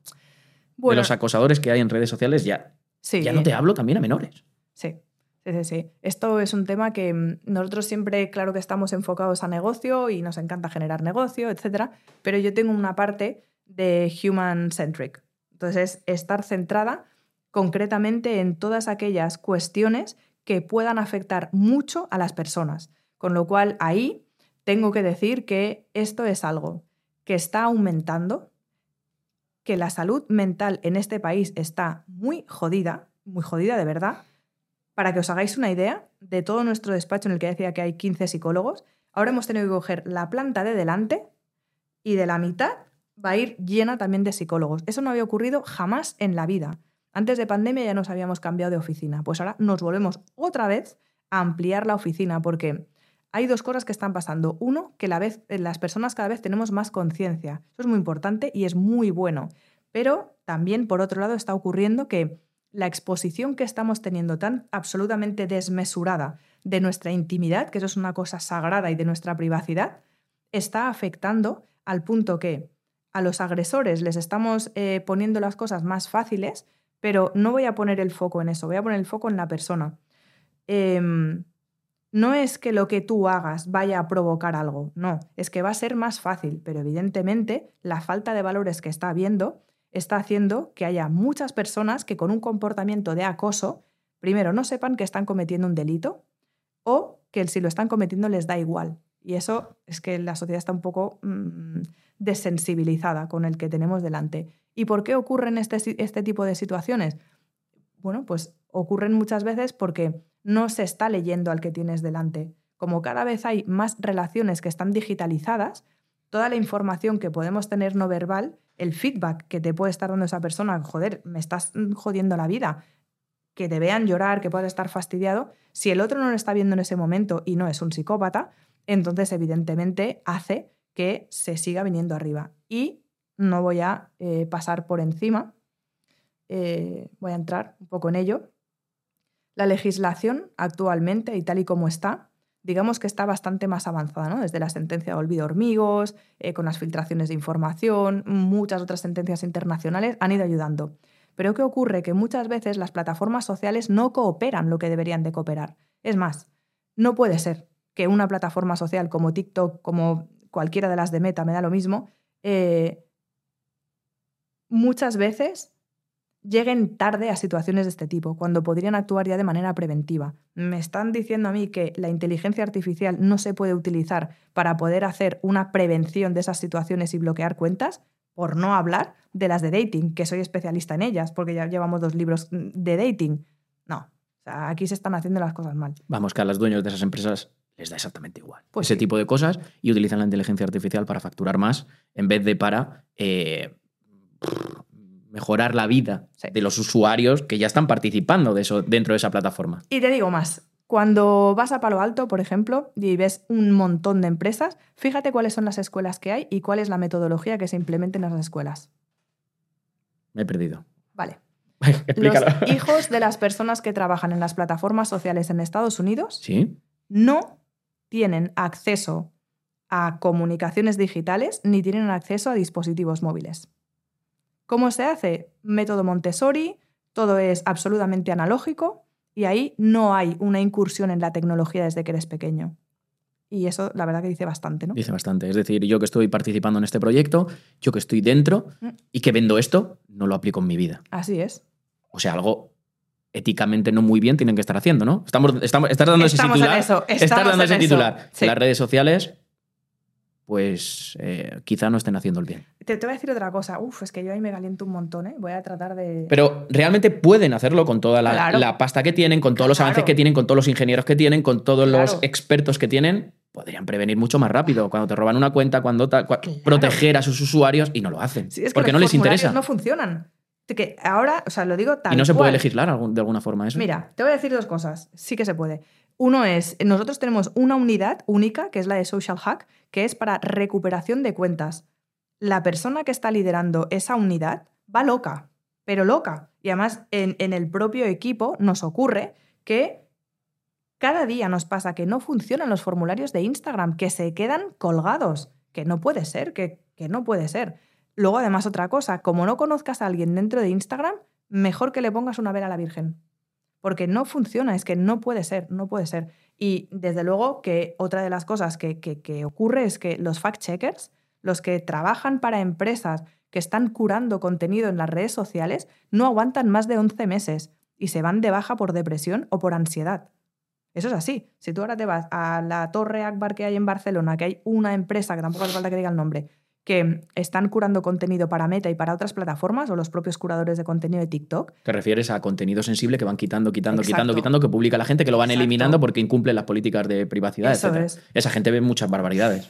es que el cerebro no está preparado para estar viendo todo eso y muchísimo menos durante tanto tiempo, con lo cual se tiene que aplicar la inteligencia artificial. Se tiene que aplicar. Y o no sea, la aplican para eso. Sí, pero de una manera, digamos que todavía muy light. Jolín, existe metodología. Si nosotros tenemos clientes que les ponemos cámaras en los despachos o les ponemos cámaras en los lugares de juego que te está parametrizando un comportamiento, pero ¿cómo no van a poder utilizarla? O sea, realmente el, el titular que yo diría es que se tiene que invertir recursos en que la humanidad vaya a mejor.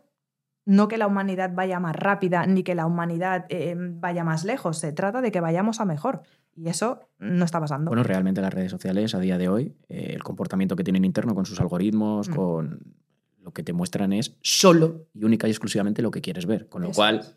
te ponen así y no te dejan ver absolutamente nada. Éticamente, van- ¿cómo es eso? Claro, y van confirmando tu sesgo de confirmación. Es que es horroroso. Pero eso es moral y éticamente correcto. Bueno, mira, sobre Pregunto, no lo sé. No, no lo es. De hecho, sobre ello se tuvo que enfrentar en su momento Mark Zuckerberg con el caso de Cambridge Analytica, en el que se estaba utilizando una empresa de analítica para poder eh, determinar cuáles eran los usuarios que tenían que recibir esa campaña de publicidad. Perdón, en este caso era una campaña política, con lo cual, eh, bueno, pues eso es, eso es muy importante que se tenga en cuenta, que ya se está haciendo y que eh, desde el punto de vista ético existen un montón de comisiones eh, no solo a nivel europeo, sino a nivel internacional, que están poniendo foco en eso. Es más, yo el otro día, no voy a decir dónde, pero estuve en una conferencia. No, sí que lo voy a decir, que leches. Estuve, no, no, es que es verdad. Estuve en una conferencia, eh, además de dos personas que a mí me encantan, que eh, es, es el capítulo, bueno, estuve en dos. Una es en el capítulo eh, de Social Engineering de DEFCON, que es la conferencia de ciberseguridad más grande del mundo, y la otra en la que estuve es eh, la de misinformation, es decir, es que no sé cómo se dice misinformation, es eh, desinformación. Entonces, ahí lo que analizamos, y de hecho hacemos muchas periciales, de cuáles son las campañas de odio o cuáles son las campañas de influencia que se están generando a nivel gubernamental.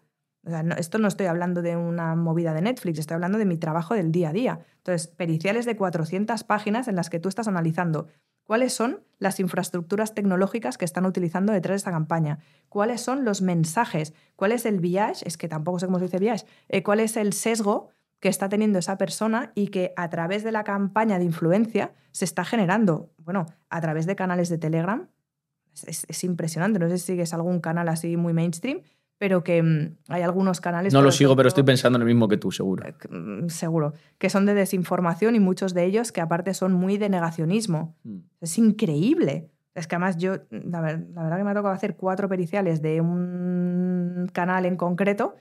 Eh, bueno, bueno, bueno, bueno, es que aparte hay eh, el derecho al honor no existe y además te tienes que gastar un pastón para poder hacer una pericial de esas características en relación a canales de este tipo y a informaciones de este tipo y las plataformas sociales están ayudando mucho a que encima eso se potencie. Eso es muy peligroso, ¿eh? Muy peligroso incluso para la seguridad física de las personas. Mira la que tienen montada ahora, por ejemplo, en Dublín, o la que se ha montado en Francia, o la que se ha montado en Manresa. Eh, Hay un montón de lugares en los que hay una cuestión también de explosividad. Entonces, el canal, que en este caso son las redes sociales, puede fagocitar una situación que acabe generando un problema muy serio, no solo a nivel social, digital, y, y evidentemente de la perspectiva que estamos teniendo y que vamos a dejar de ser críticos, porque entre la vagueza que estamos teniendo, que ya no te quieres hacer ni la comida, ya entrenas digitalmente, eh, todo se tiene que optimizar. Yo soy la primera que entreno yo misma, me llevo el TRX a todos los sitios, pero mm, tenemos que empezar otra vez a volver a- al inicio, ¿eh? porque nos estamos desmadrando a base de bien. Volviendo a este tema de las redes sociales, ¿tú crees que hay eh, organismos públicos, eh, políticos, etcétera, que aprovechan estas redes Hombre. sociales para mandar su mensaje y generar ese. Te, te lo firmo ahora mismo aquí. ¿Invierten mucho dinero los partidos pasta. políticos en. Mucha pasta. ¿Sería manipulación? es manipulación, literalmente. O sea, una cosa es la demoscopia, que es el que tú puedas analizar las redes o en general, ¿no? Tú puedes analizar incluso medios de comunicación, cuáles son las diferentes corrientes políticas y, perdona, las diferentes corrientes de opinión y qué es lo que se hace. Y además es que, no- es que nosotros lo hacemos, o sea, eh, nos contratan, hacemos una monitorización eh, masiva con herramientas que mm, a lo mejor te pueden costar 50.000 euros al año, que, que- son brutales. Entonces tú tienes tu em, análisis por diferentes fuentes, estás viendo a escala cuáles son los diferentes em, grupos de interés a los cuales quieres llegar, cuáles son sus frenos de compra de discurso, estás viendo cuáles son los que generan mayor o menor influencia y entonces tú ahora lo siguiente que vas a hacer es generarte incluso plataformas que son muy parecidas al dominio real de los medios de comunicación, que muchas veces son para clickbait y para que tú acabes cayendo en una estafa, pero muchas otras veces son para la generación de este tipo de situaciones que son de rumor, pero que la mayor parte de las veces están al servicio de las campañas políticas. Y lo digo, mira, tranquilísimamente, es así. Pues ahí queda. Estábamos hablando, para salirnos del tema de, de la política y cómo aprovechan eh, los partidos políticos las redes sociales para su discurso, eh, del acoso en redes sociales, eh, porque ahí hay menores también Sí, en las redes sociales. especialmente menores.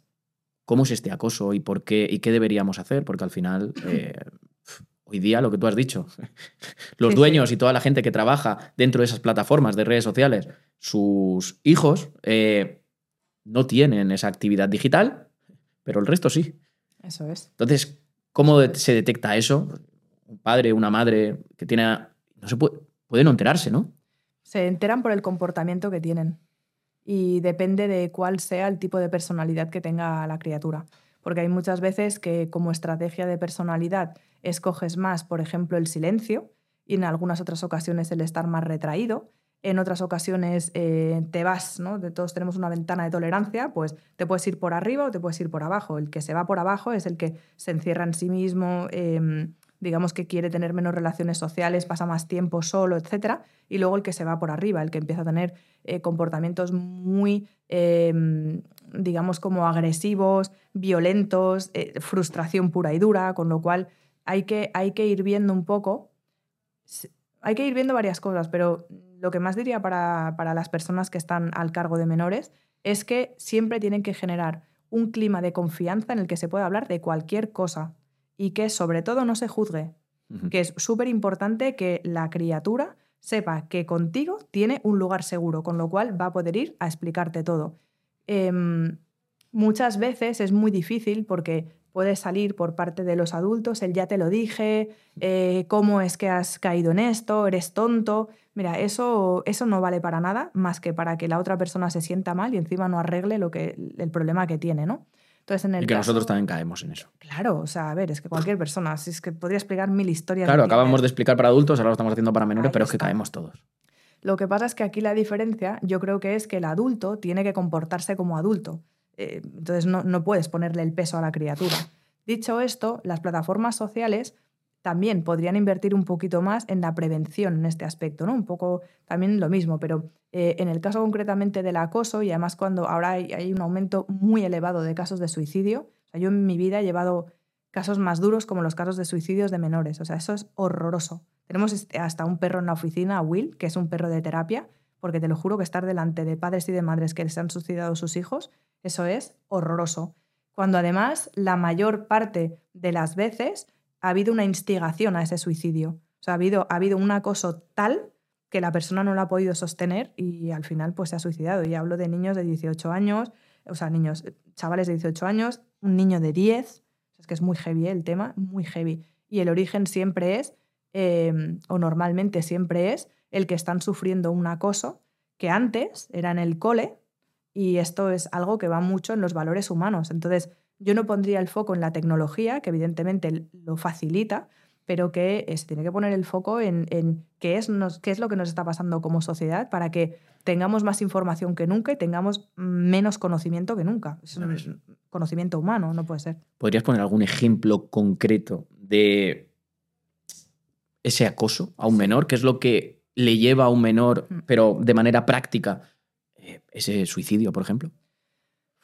Pues mira, yo he tenido casos, eh, el del crío de 10 años, eso empezó en el colegio y empezó por parte de adultos, no empezó por parte de menores. Por parte de adultos. Sí, empezó por a un niño de 10 origen, años. Sí.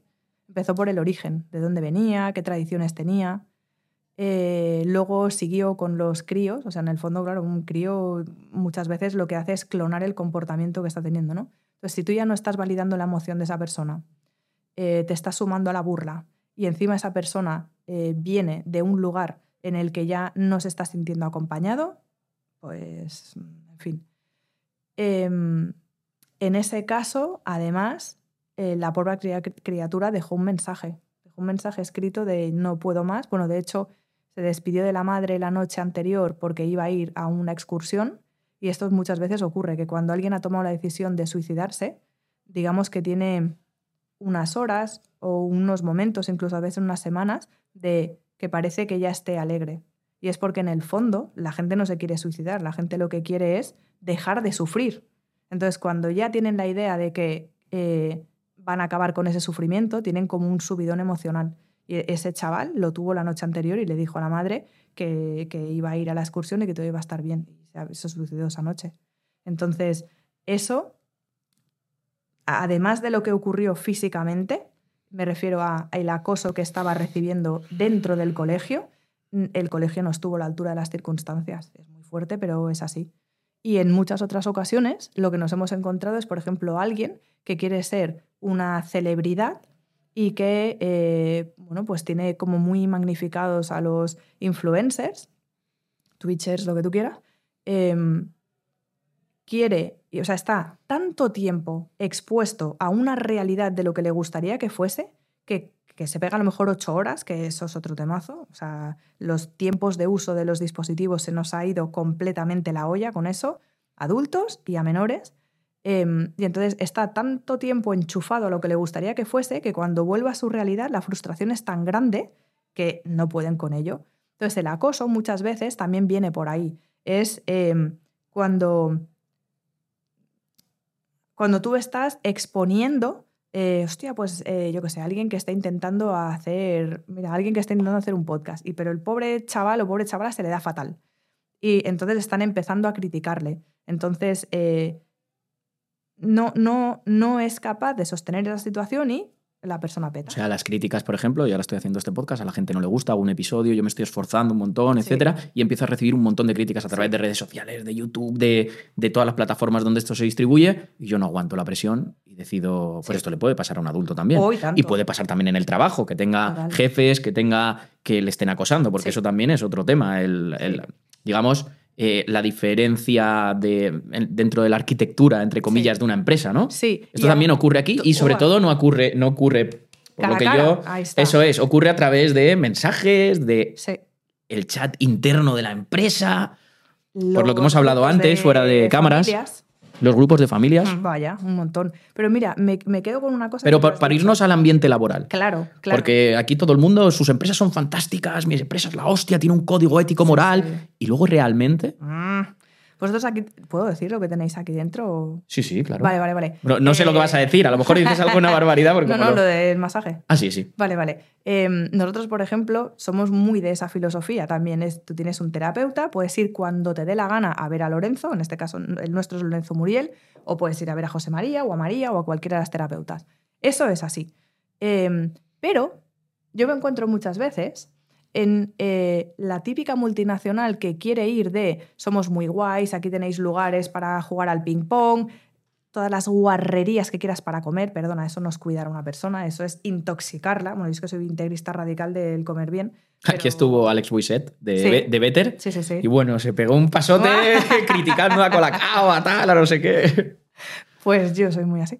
Em, entonces es como, tío, no me estés contando una milonga cuando en realidad tienes comportamientos dentro de, una organización que son humanos, pero coño, que eso se tiene que trabajar. Búscate el hacer un, pues no sé, a mí me funciona mucho hacer em, grupos de encuentro. Los grupos de encuentro en Estados Unidos son muy conocidos. Esto viene de la filosofía de Carl Rogers, en el que eh, hay diferentes personas, hay alguien que está haciendo una, eh, una moderación, vamos a decir, y menos la agresividad mm, física y la agresividad eh, verbal, todo, todo se puede decir allí. Y esto no es happy flower, esto es así, hay que tener un par de narices para enfrentarte eh, dentro del propio grupo al jefe y que cada uno vaya volcando como se siente, pero solo así se puede echar para adelante, porque si no lo otro es eh, maquillaje y pintura. No, no, no hay que ir al músculo de la empresa, si no, mal. Además, creo que eso, que, eso, que eso es muy bueno. Y dime, dime. Y quería retomar una cosa que tú has dicho, y es que, eh, esto le puede pasar a cualquier adulto. Claro. Y también tengo que decir otra cosa. Yo tengo muchos amigos en muchos países, además, amigos, amigos, ¿eh? me voy a la guerra en inferioridad de condiciones. Hostia, eh, vamos flojitos, ¿eh? En España estamos yendo flojitos. Ya es como que hay muchas cosas que nos hemos pasado de ser... mm, ¿Cómo te? Es que nos hemos pasado de ser flojitos. Es que ¿En tenemos... qué sentido? Por un ejemplo, porque Pues, no sé, sí, ahora sí. mismo yo estoy perdido, no sé a qué te vale, estás refiriendo. Que no, que no tenemos la resiliencia que tienen eh, otras organizaciones, perdón, otras organizaciones, otras eh, sociedades. Nos hemos aflojado, nos hemos aflojado es mucho, no quiero decir, mucho una cadena de televisión, muchas redes sociales, muchas historias de que me den, pero no ponerme yo a hacer cosas. Es como quiero consumir contenido, tío. Arremángate y ponte a hacer cosas en tu vida, entrena, hazte responsable de tu cuerpo. Siempre. Tra- claro, trabaja, cuídate, hazte, eh, o sea, hazte cargo de ti mismo. Y ahora estamos muy a, el papá Estado me lo tiene que dar, la escuela me tiene que tal, eh, si me pasa algo, mm, tomo pastillas. Yo, evidentemente... Todos sabemos nuestros derechos, pero muy poquito nuestras obligaciones. Tal cual. Y yo siempre tengo una frase que es o haces o miras lo que otros hacen. Tal cual. Yo prefiero hacer. Firmo, yo también. A- a ver, ¿qué- qué- Pero los derechos, o sea, yo hablo con gente, con amigos míos, y se saben todos los derechos. Increíble. ¿Obligaciones? ¿Cómo? Eso. Ah, En serio, eh, me viene fatal, ¿no? Es un Claro, chiste. claro, claro, Es- no puede ahí ser. estoy totalmente Sí, sí. de acuerdo Pero contigo. los derechos digitales que se los repasen, que se miren también el código penal, el código civil y que sepan lo que sí y lo que no. Vamos a seguir. Eh, y aquí eh, hemos hablado de, phishing, spam, acoso en redes, eh, en redes sociales. Vamos a hablar de suplantación de identidad y creación de identidades falsas. Porque esto afecta a todos. Afecta a la persona, al ciudadano, Mm. a la empresa y sobre todo a los celebrities y a toda esta gente. Y, y explícanos un poco la diferencia entre suplantación de identidad y creación de identidades falsas, que antes Sí. lo has avanzado un poquito con el tema de la inteligencia artificial. Ahora me puedo crear. Antes me creaba tres y en el mismo tiempo ahora me creo 100. Ya te digo. Y mejores. Sí, sí, sí, totalmente. Además con histórico, es, es genial. Vale, la suplantación de identidad. Mm, Penalmente, para que te suplanten la identidad, tiene que ser en todo, perdón, eh, tiene, que, mm, tiene que ser legalmente en todos los ámbitos de tu vida. Yo no soy abogada, pero trabajo continuamente con abogados. Entonces, para que te usurpen la identidad, tienen que estar utilizando no solo tu nombre y apellidos, eh, muchas veces también tu propia documentación y eh, toda la infraestructura que tú estás utilizando o muy parecida. Si alguien te está suplantando la identidad, Es una movida. ¿eh? es, un- es una, es una movida muy grande que aparte requiere de muchos recursos económicos Y no te digo nada los recursos de, de- de energéticos de la propia persona. Esto es horroroso. Entonces, ahí cuando, cuando mm, eso ocurre, em, siempre hay que ver, ¿no? Para qué se está utilizando y tal. Pero em, normalmente siempre tiene un fin delincuencial. Nadie te lo va a hacer para eh, llevarte el coche a reparar, ni para pintarte la casa, ni, nada, ni, ni para pagarte las facturas. Ahora, cuando nosotros nos vamos a generar una identidad, y ya no, no hablo de ciudadano, luego sí lo podemos hacer, ¿eh? Bueno, ya, de hecho ya lo hemos dicho, ¿no? Que tener identidades digitales diferenciadas por usos, es ok. Em, solo, eh, en España concretamente, solo hay dos figuras que lo pueden hacer.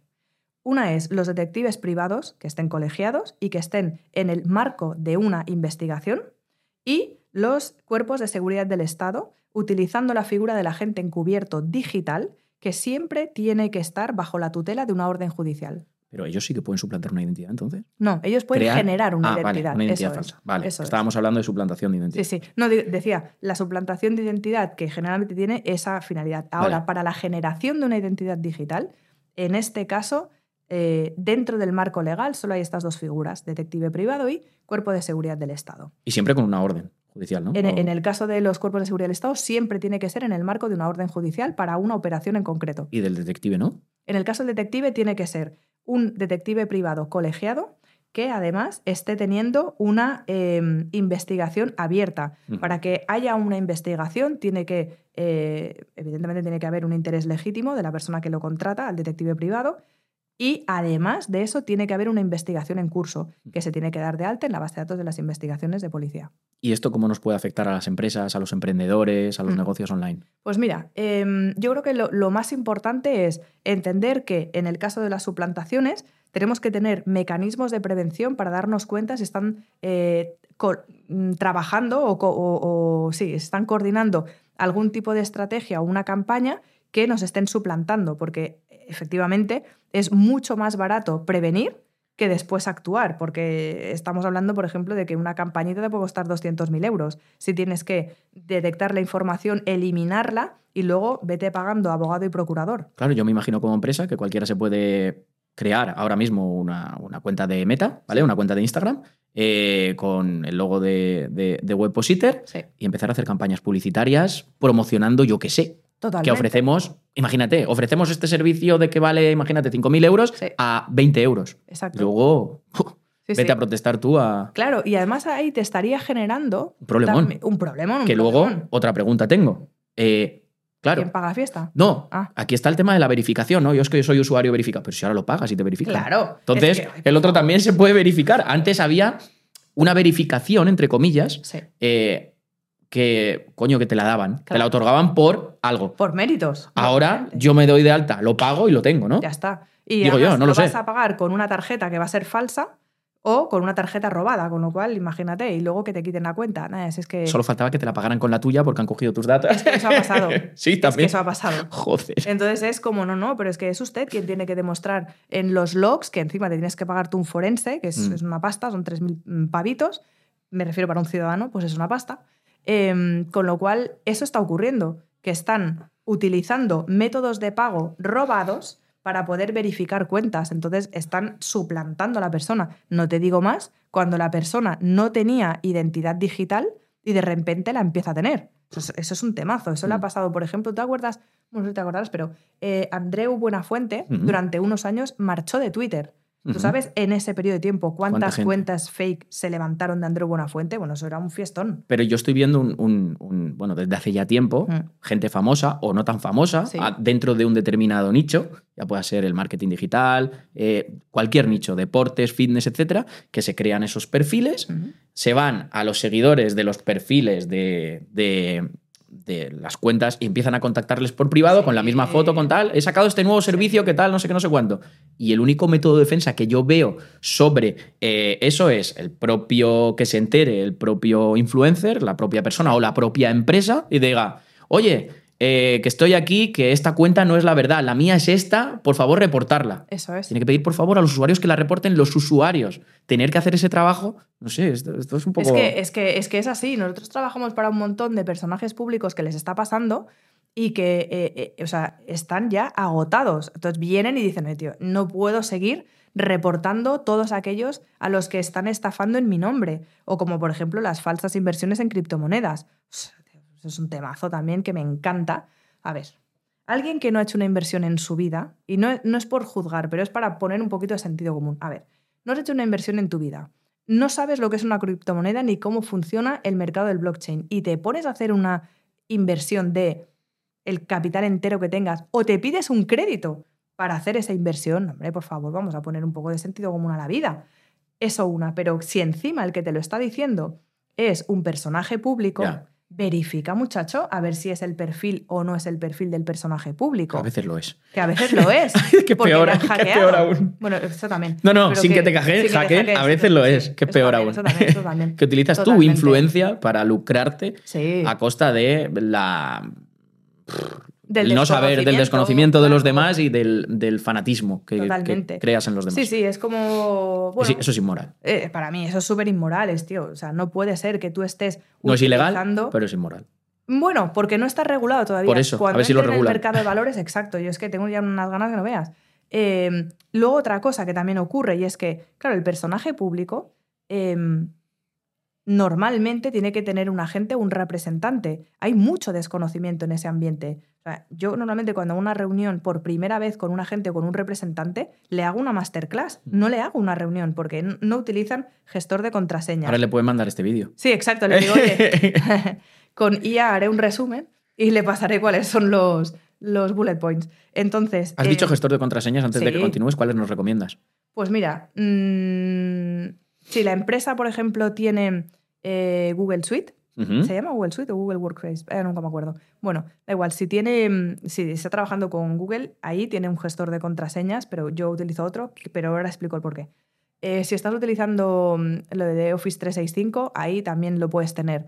Además de eso, tienes Bitwarden, LastPass, OnePass. Yo uso LastPass.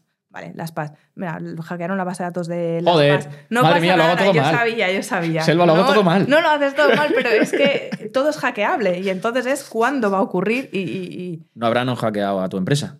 Em, no que se sepa. Vale. No que se sepa. pero puede pasar. No que se sepa, pero hombre, con los recursos que se ponen sería una movida. Pero bueno, tampoco tenemos idea, ¿no? Vale, ¿por dónde ibas? Por los gestores de contraseñas. Entonces, da igual, no, no, no, da igual cuál sea. Evidentemente tiene que ser un gestor de contraseñas de pago que sea eh, real y que eh, hasta mi padre utiliza un gestor de contraseñas para que yo le comparta una contraseña de Netflix nueva. Entonces, el gestor de contraseñas en el ámbito empresarial no es negociable.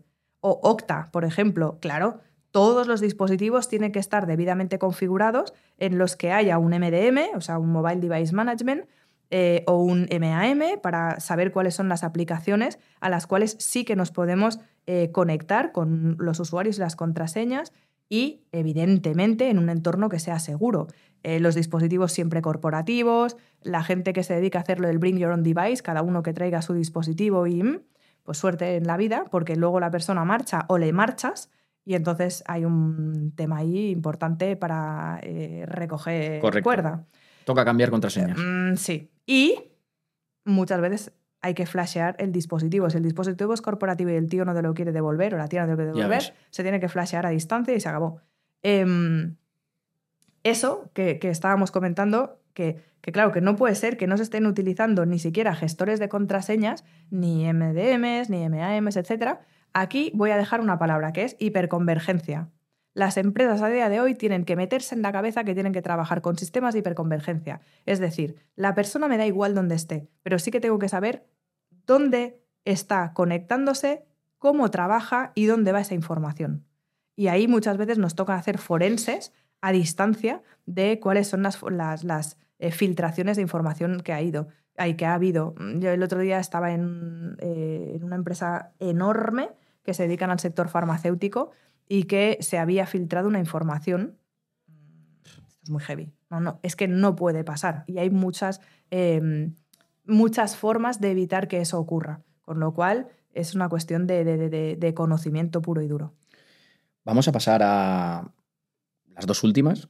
Háblame sobre las campañas de desprestigio que puede sufrir un influencer, una empresa, un emprendedor, un negocio bueno, las campañas de desprestigio están súper a la orden del día. Hace ya un montón de años que nos dedicamos a analizarla. Especialmente lo que se hace es poder saber si es orgánico o si es orquestado. La mayor parte de las veces es orquestado. Hay que saber cuál es el móvil que hay detrás, eh, qué es lo que está eh, generando eso. Y ahora te voy a decir una cosa que no mucha gente sabe. Que ahora las campañas de desprestigio muchas veces lo que están haciendo es callar la fuente, que es bastante más efectivo muchas veces que generar una campaña de desprestigio. ¿Qué es mejor? ¿Que el que te está generando un contrarrelato se calle? ¿O que yo tenga que hacer el triple de esfuerzo para que mi voz sea más alta?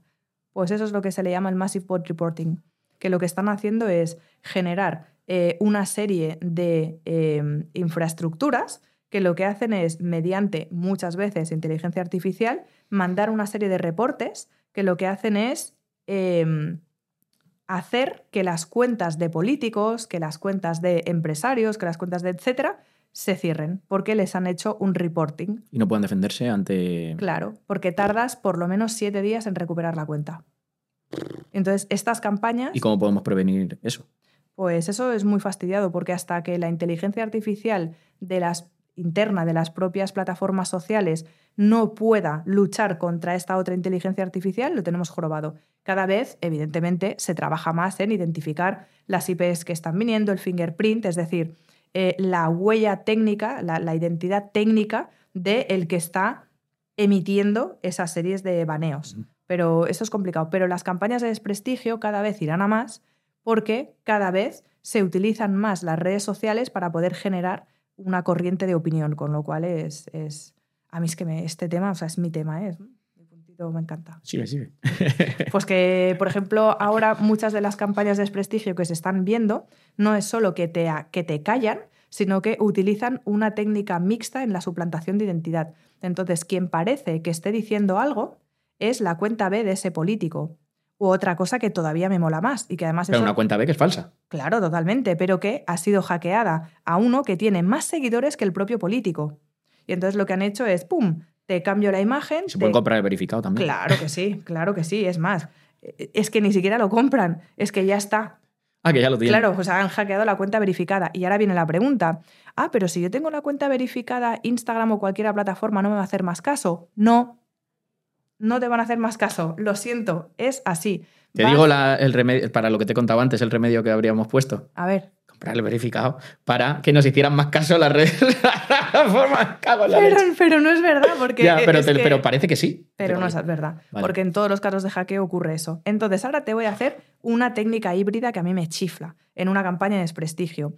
Me voy a remontar al año en el que Hillary Clinton. Pero esto, esto no solo pasa en, política, pasa también en empresas, en negocios. Claro, totalmente, totalmente. ¿Te vas a remontar a? Me voy a remontar a la campaña de Hillary Clinton. Esto hace unos añitos.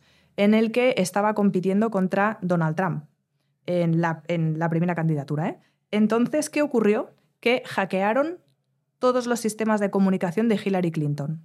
Y entonces exfiltraron muchos de los correos electrónicos. Entonces calzaron un bocadillo de desinformación.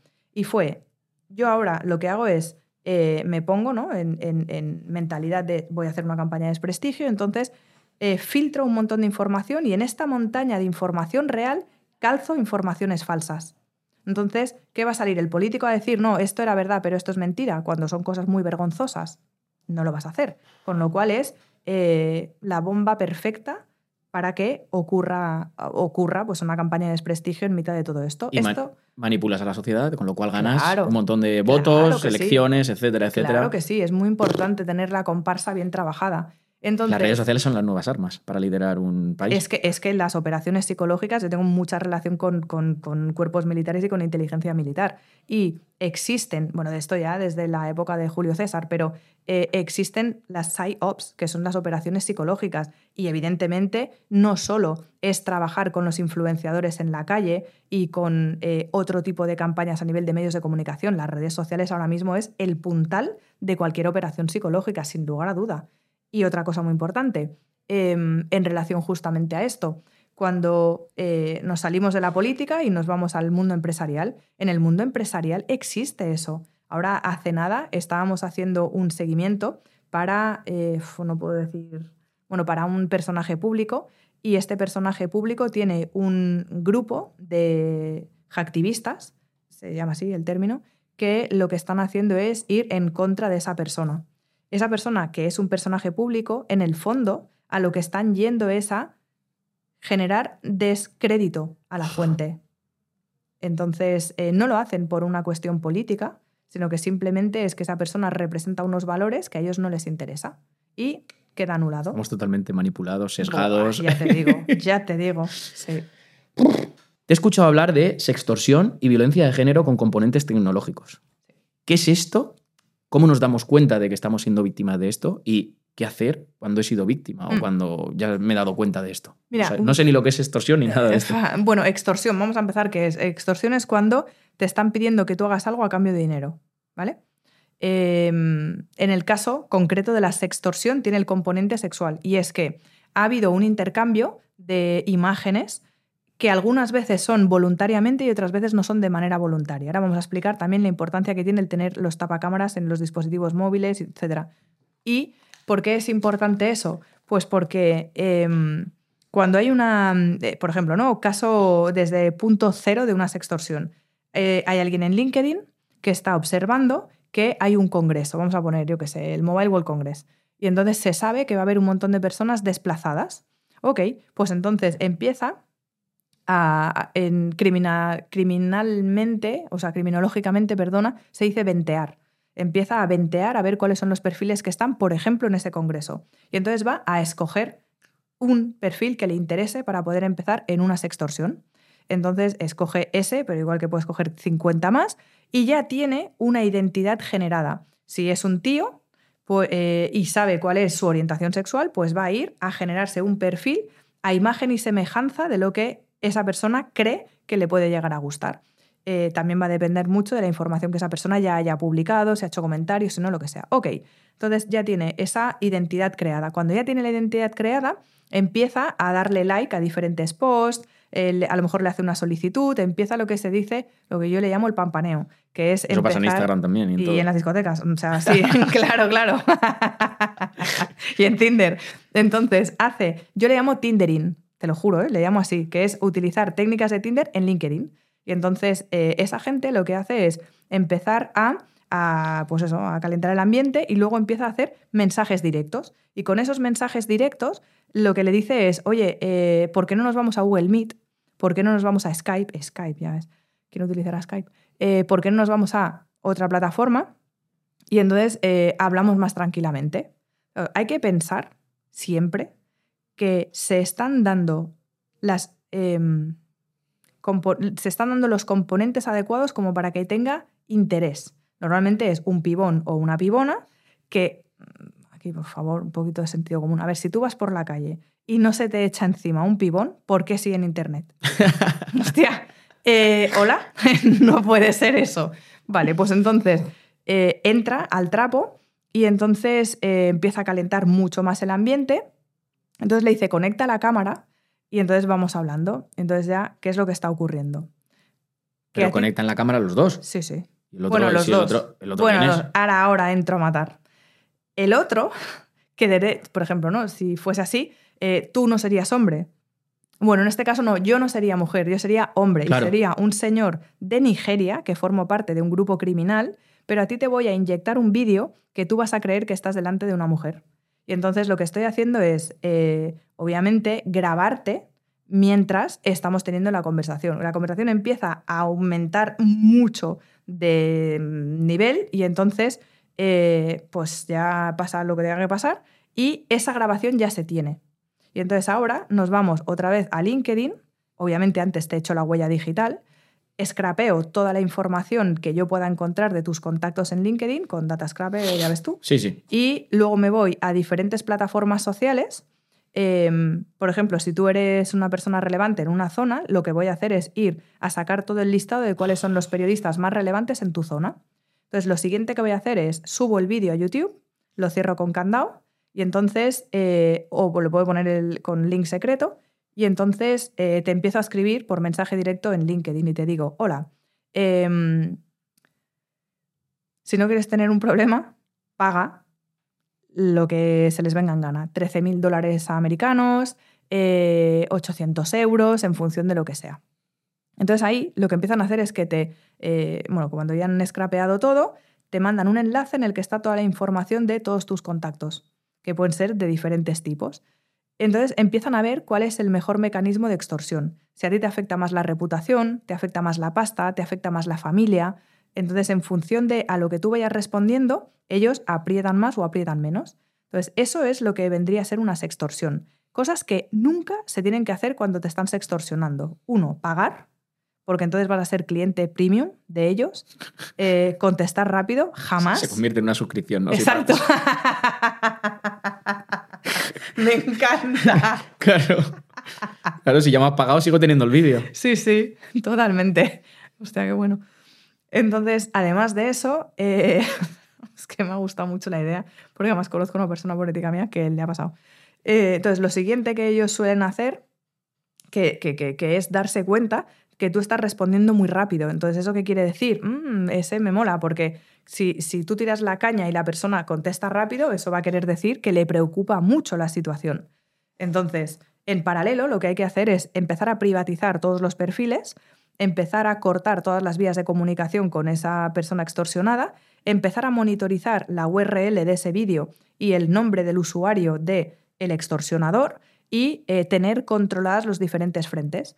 Evidentemente, si te puedes hacer con el vídeo, pues mucho mejor. Te descargas el vídeo, eh, lo hasheas y empiezas a lanzar la monitorización para identificar dónde está ese vídeo.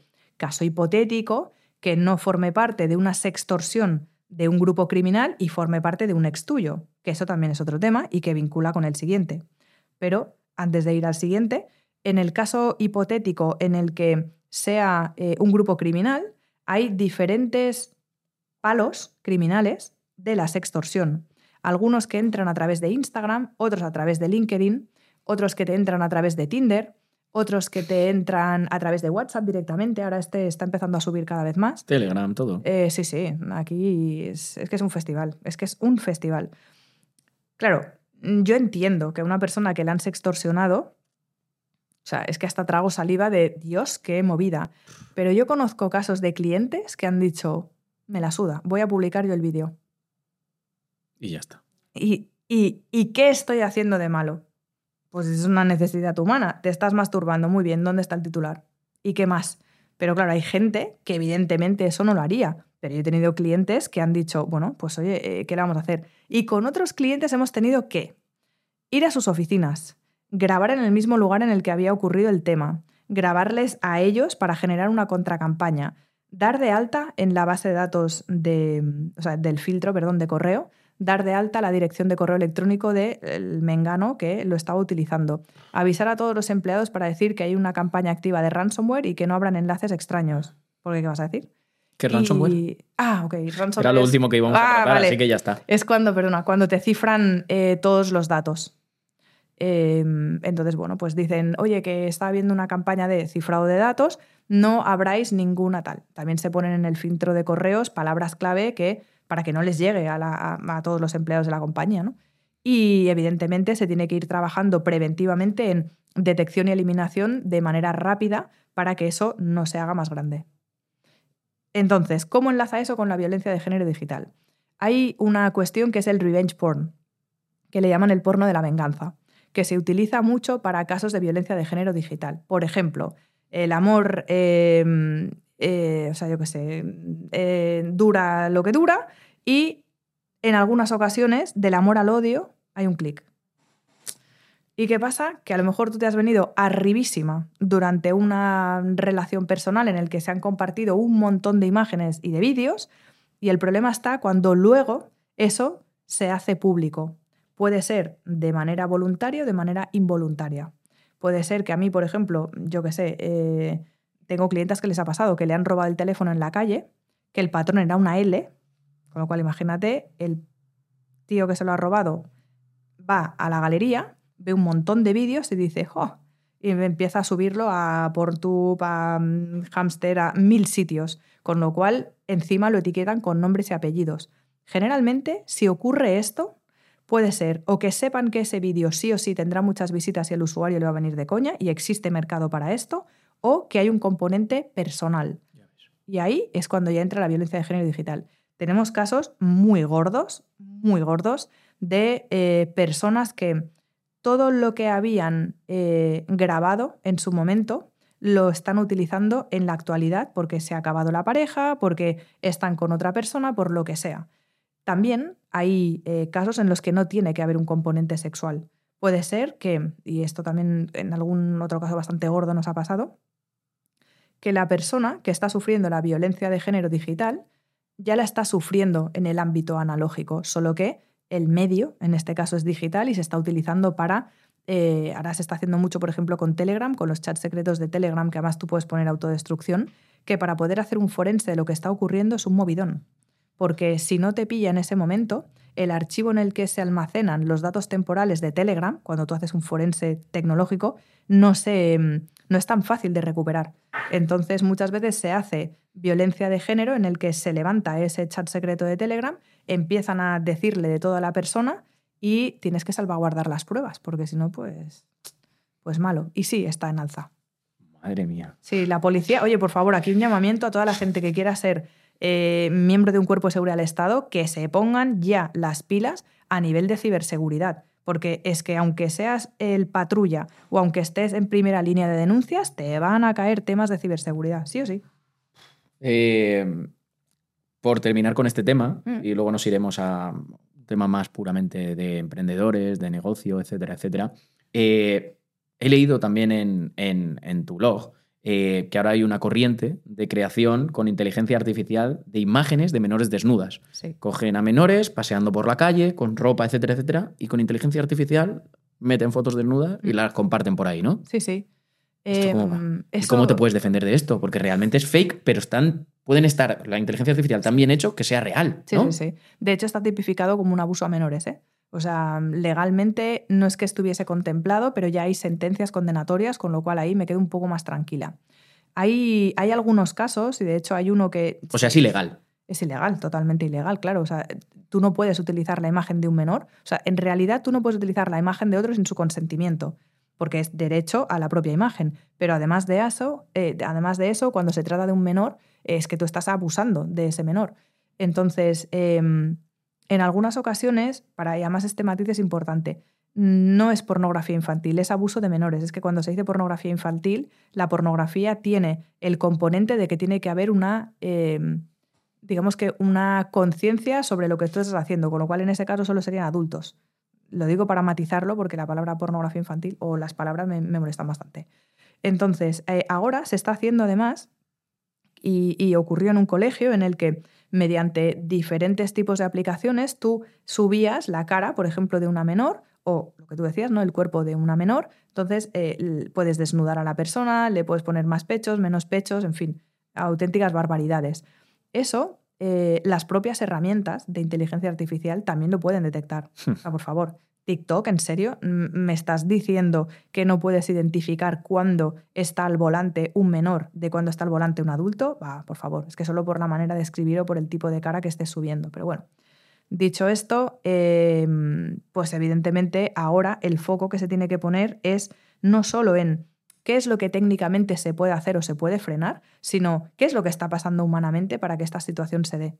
Puede ser que lo esté haciendo un crío que está en época de pubertad y que tiene muchas ganas de explorar. Pues claro, es que eso es una cosa normal. Pero también tiene que haber un adulto ahí que le diga, no, hijo mío, o no, hija mía.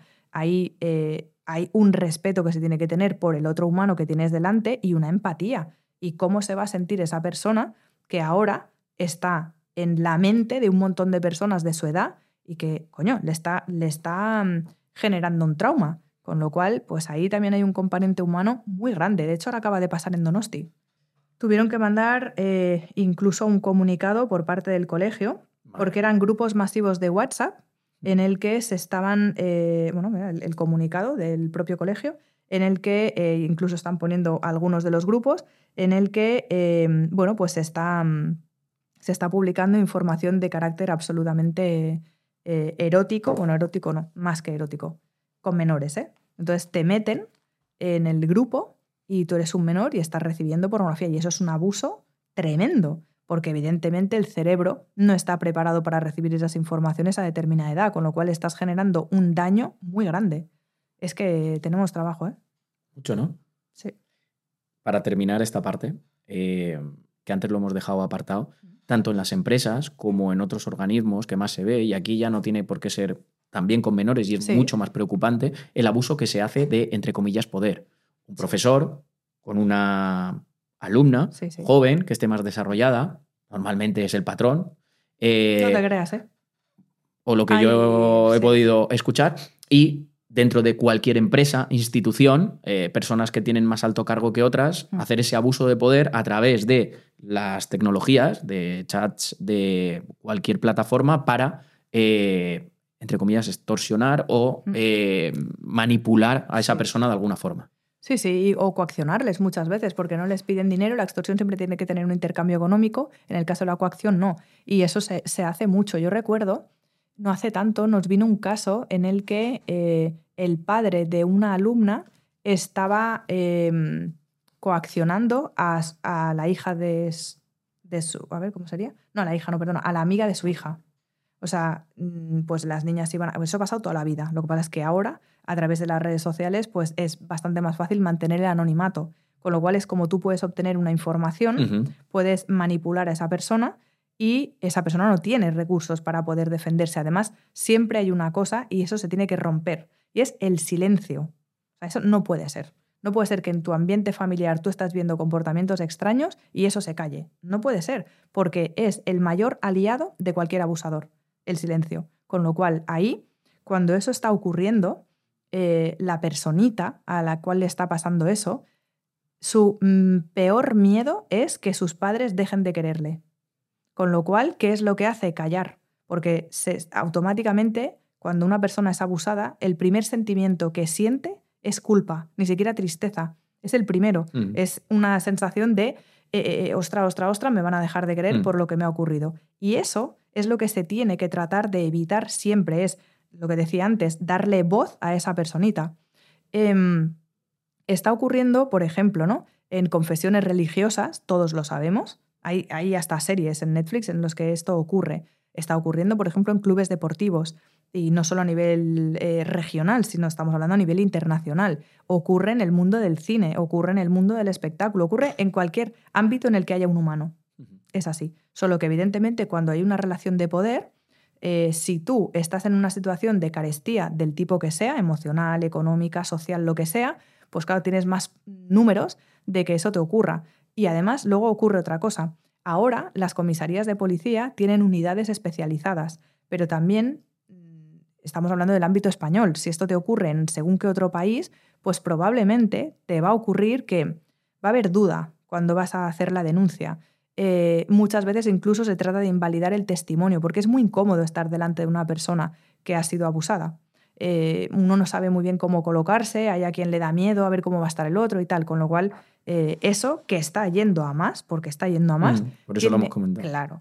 Tiene un componente muy importante tecnológico, pero es que yo me vuelvo a lo humano. O sea, es que hace falta una cantidad de horas de trabajo emocional muy gordo.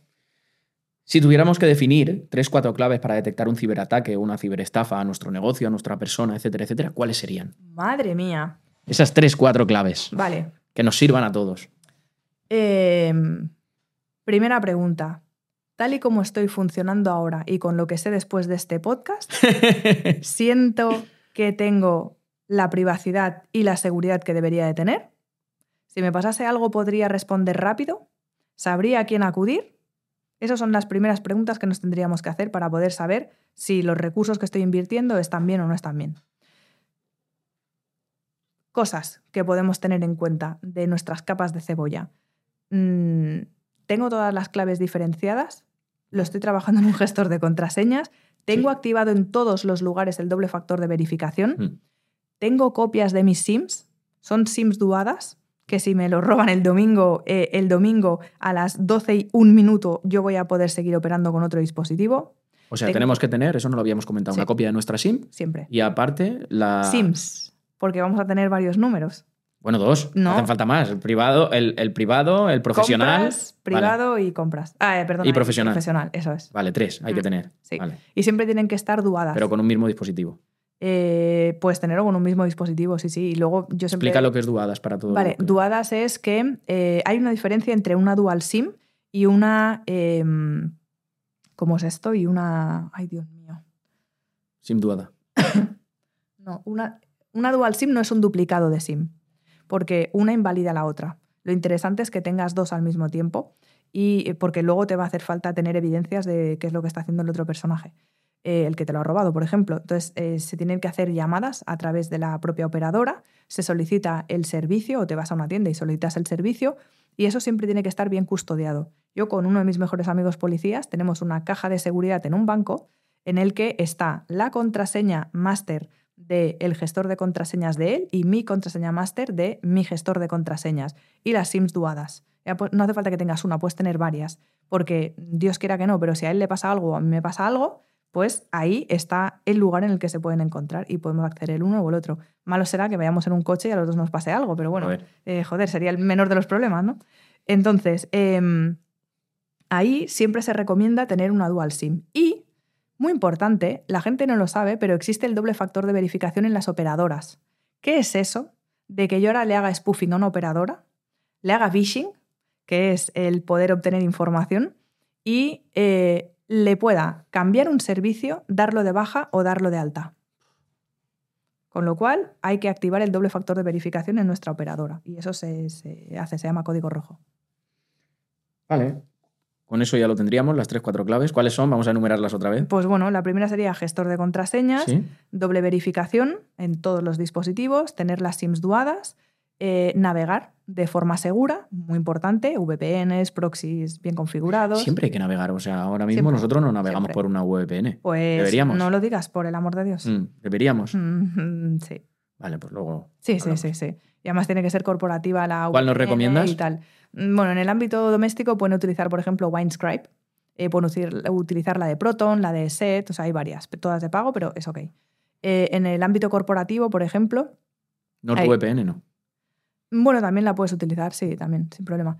Em, entonces, eh, lo de la VPN, cuando es en el ámbito corporativo, en función de cada uso que esté haciendo el propio equipo, pues pueden ir teniendo rangos de IPs diferentes, puedes ir trabajando eh, con ubicaciones geográficas diferentes, pero eh, hay una, por ejemplo, Winescribe, que todavía no la tiene vetada Netflix, después de esto sí, fijo, pero bueno, Em, que tú te puedes eh, conectar a Netflix, por ejemplo, no la tienen baneada todavía, entonces puedes ir viendo también series de otros lugares. Lo digo para que no todo sea seguridad, que también haya un poco de ambiente lúdico.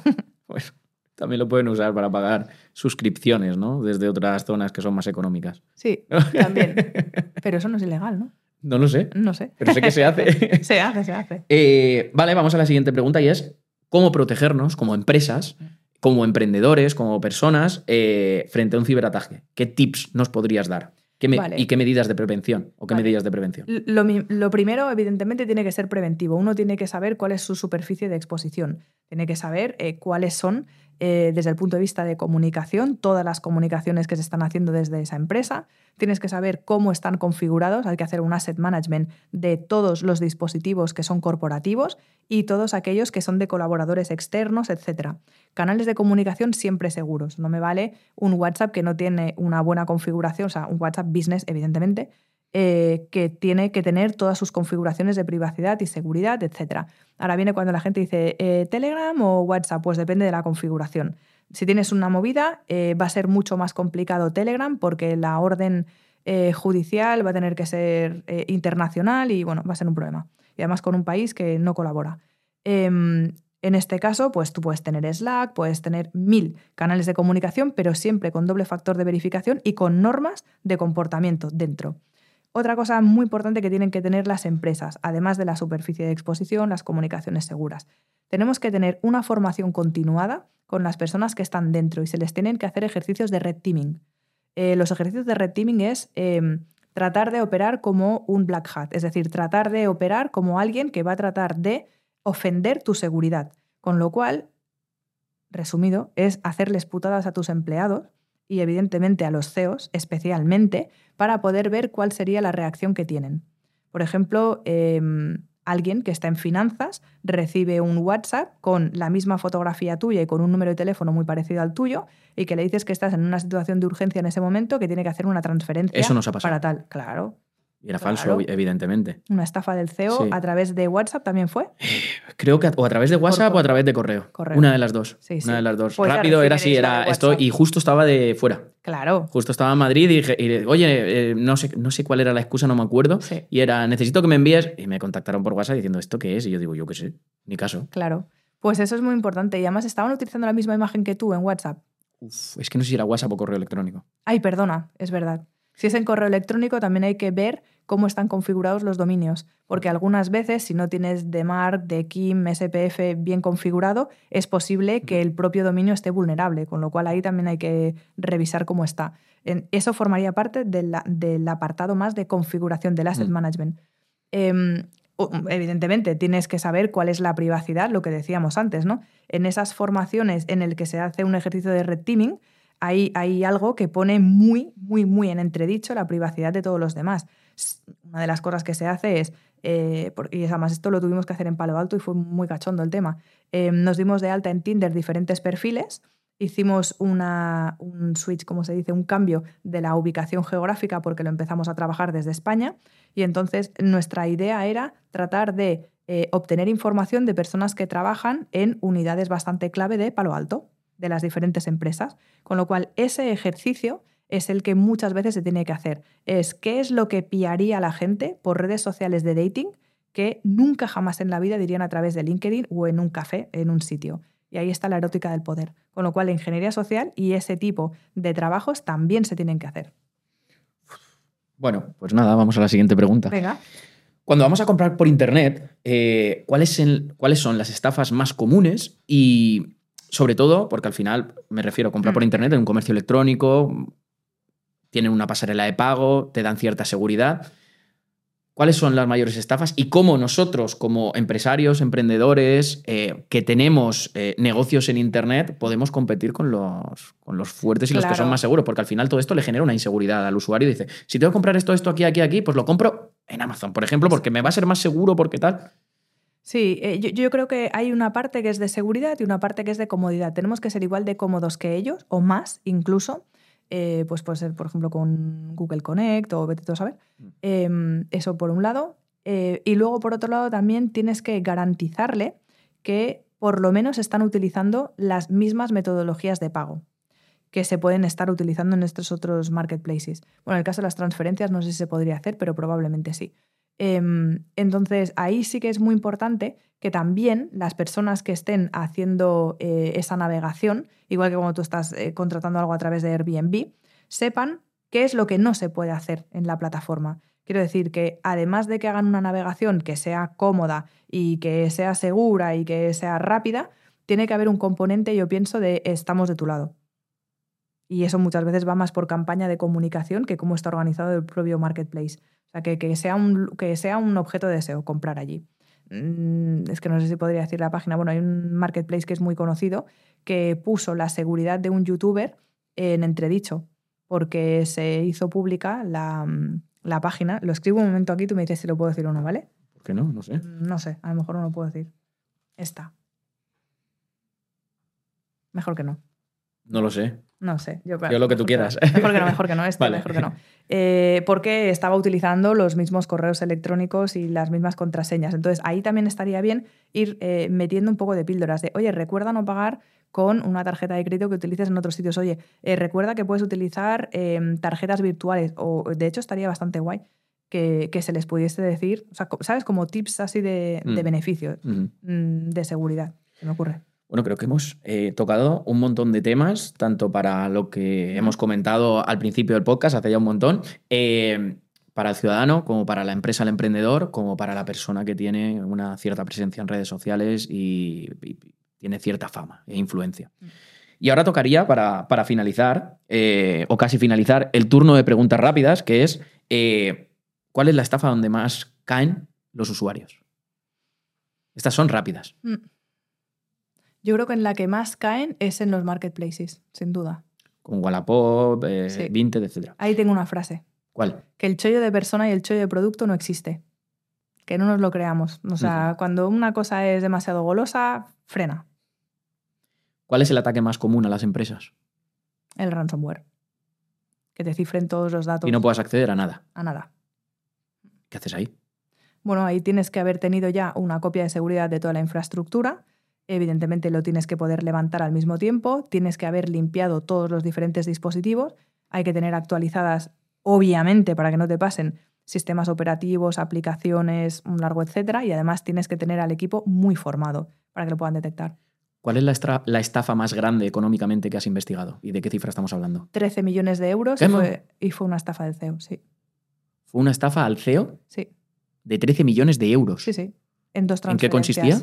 O Pues- sea, tras- ¿transfirieron 13 millones de euros? Bueno, eh, siete y seis, pero sí.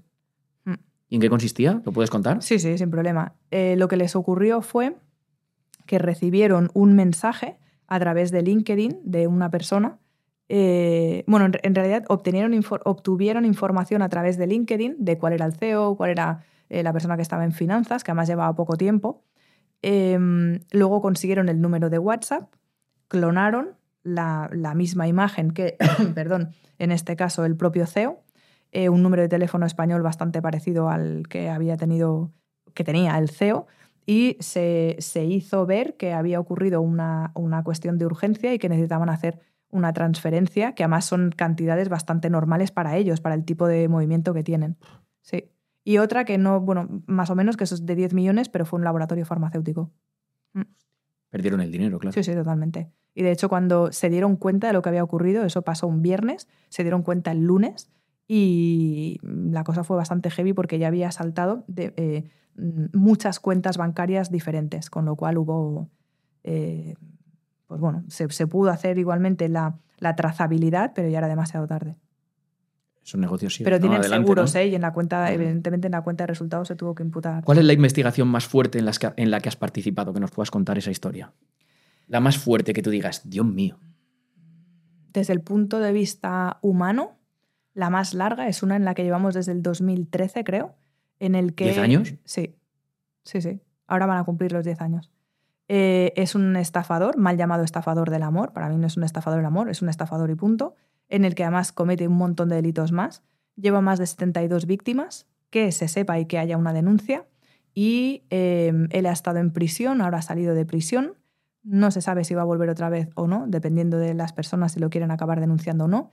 Y desde el punto de vista humano, eh, ha generado un mal inmenso. También es verdad que en positivo diremos que han- estas personas se han unido y bueno, se ayudan bastante entre ellas y además también están ayudando a poder dar a conocer más este tipo de delito, pero probablemente ha sido de los más largos. ¿En qué consistía esa estafa o en qué consiste? Pues en esta estafa, claro, cuando él empezó, que eso fue en el eh, 96, él empezó las primeras estafas, al principio era a través de las típicas páginas tipo segunda mano, Eh, al principio no había un componente emocional, luego sí, luego empezó ya a través de páginas más tipo Mythic, de este rollo, luego empezó con blogs y entonces eh, prácticamente lo que hace es que se inventa un pretexto, que en este caso es emocional, desvirtualizan, evidentemente, tienen una relación, al mismo tiempo está teniendo cuatro o cinco, y entonces... Una eh, relación, eh, pero física ya. Sí, sí, sí, totalmente física. O sea, se pone en contacto con las personas a través sí. de Internet Exacto, y ese es el pretexto, entre comillas, se inventa algo eso es. y luego empieza a vivir con esa persona una relación sentimental. Eso es, es oportunista, pero eso no es la estafa en sí, ¿no? O sea, eso puede ser un abuso moral, estamos de acuerdo, es ok, pero en este caso no es solo eso, es un concurso de delitos, porque eh, para que se dé una estafa tiene que haber engaño suficiente. Entonces ya se presenta con una identidad que no tiene nada que ver, que muchas veces se la ha robado a algún familiar de una víctima anterior o se la ha generado en función de lo que le interesa.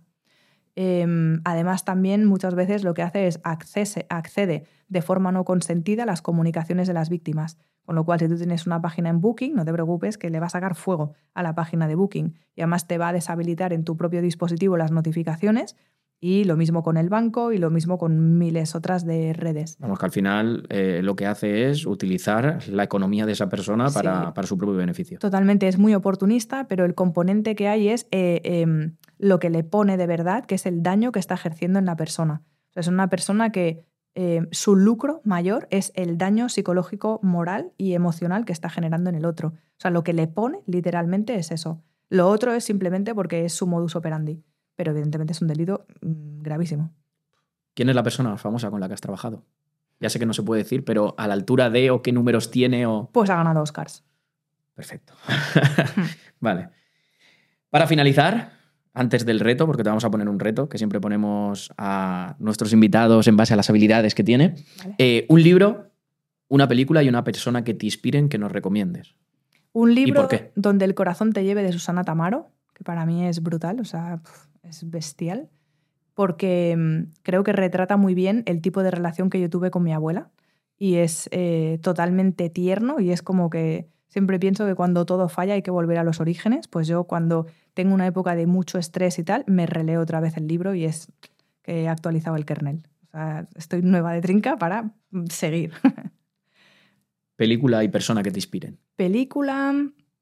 Ahora tengo un poco de dudas. Había una que estaba en el, en el top one y ahora probablemente cambiaría. Eh, más que película, es una serie. Em, no sé si la gente lo conocerá, pero es Fauda. Pues Fauda. Persona que te inspira. Mi madre. ¿Por qué? Mm, Porque mm, ella tiene un origen familiar muy duro, muy, muy, muy duro, pero no hay un día que no le falte una sonrisa. Es una persona absolutamente curiosa, muy curiosa, profesionalmente, personalmente, en muchos ámbitos, y tiene una capacidad de resiliencia que es acojonante. Para finalizar, vamos al desafío, como te he comentado, y vamos a ponerlo en pantalla. Esto se lo voy a, a pasar al editor para que todo el mundo lo vea. Aquí tengo, para que tú lo veas, varias contraseñas. Pues mirad, aquí está el título. Te voy a enseñar una lista desordenada y tienes que ordenarlas de menos a más segura y justificar tu respuesta. De menos, la Sí. menos segura es la segunda. ¿Sí? Eh, bueno, ¿Por qué? la tercera y la segunda, pues mira, sobre todo porque es una de las más utilizadas y cuando se hacen ataques de diccionario, automáticamente lo que se hace es poner cuáles son las más utilizadas y generalmente las que tienen un orden lógico. Y ahora es más fácil porque esto me lo ha dado ChatGPT. Ya, ya. Le he pedido, dame seis. Qué grande es ChatGPT. Le quiero OpenAI. Eh, la tercera también es eh, muy fácil de, poder saber porque aparte la fecha de nacimiento es una de las cosas que muchas veces ya es pública. Eh, una que es muy fácil también es la, la quinta, porque poner el nombre ya es público, más un 2, 3, evidentemente, solo que lo he puesto eh, como, como en segundo de la fila o en tercero de la fila porque tiene el símbolo más y digamos que le pone un pelín más de, de seguridad. Em, luego seguiríamos con la primera, que aquí está cambiando un poco una letra por un número y además tiene un símbolo que es de, mm, ¿cómo es? De, de exclamación. Mm. Y luego tendríamos, a ver un segundo. Vale, la más segura sería la cuarta y eh, por detrás de ella estaría la sexta. Entonces tendríamos que usar la cuarta. Eso es casi indescifrable. ¿no? Aún así lo pueden sacar, ¿no? Pero no, es que, es, que, es que la cosa ya no va de contraseñas porque ya no tenemos que memorizar contraseñas, máxime una que es la Mm, máster de, de gestor de contraseñas, ¿no? Pero además de eso, es que eh, si no tienes un doble factor de verificación, tener la contraseña no sirve para nada, porque puede estar vulnerada por completo, con lo cual. eh, eh, Vamos, que doble verificación. Siempre doble verificación y tener las notificaciones del teléfono desactivadas para que no se vea en pantalla bloqueada. Porque si no te llega el código y chao. Pues hasta aquí. eh, este episodio que ha durado eh, un montón, no sé si más de dos horas. Después de este episodio, de esta, yo le diría esta masterclass en ciberseguridad, Mm. ningún ciudadano, ningún emprendedor, empresario o ninguna persona influencer, consciente de influencia en las redes sociales que comparta sus cosas, eh, debe estar tan en peligro como lo estaba antes de escuchar este podcast. ¿no? Este podcast es el que hay que enviarle a, todo, a toda la gente para que lo vea, se conciencie de la seguridad y se conciencie de lo vulnerables que somos online. Sí. Recursos existen, tenemos que utilizarlos. Existe INCIBE, existe el, C- el Centro Criptológico Nacional, tenemos al mando conjunto de ciberdefensa, hay muchas herramientas. Solo hace falta ponerle atención y ganas, como todo en esta vida. Y con esto, pues nos despedimos, ¿verdad? Sí. Nos despedimos. No os olvidéis, si estáis escuchando esto en alguna de las plataformas de podcasting, darle cinco estrellas, comentar si estáis en YouTube y si no estáis en YouTube, veniros y comentar y sobre todo enviarlo a familiares, amigos, empresarios, emprendedores, influencers y todo lo demás. Muchísimas gracias por tu tiempo, Muchísimas por, gracias de por corazón. todos tus conocimientos que nos has trasladado y sobre todo por hacer eh, de Internet un lugar más seguro. Muchas gracias. Chao, chao.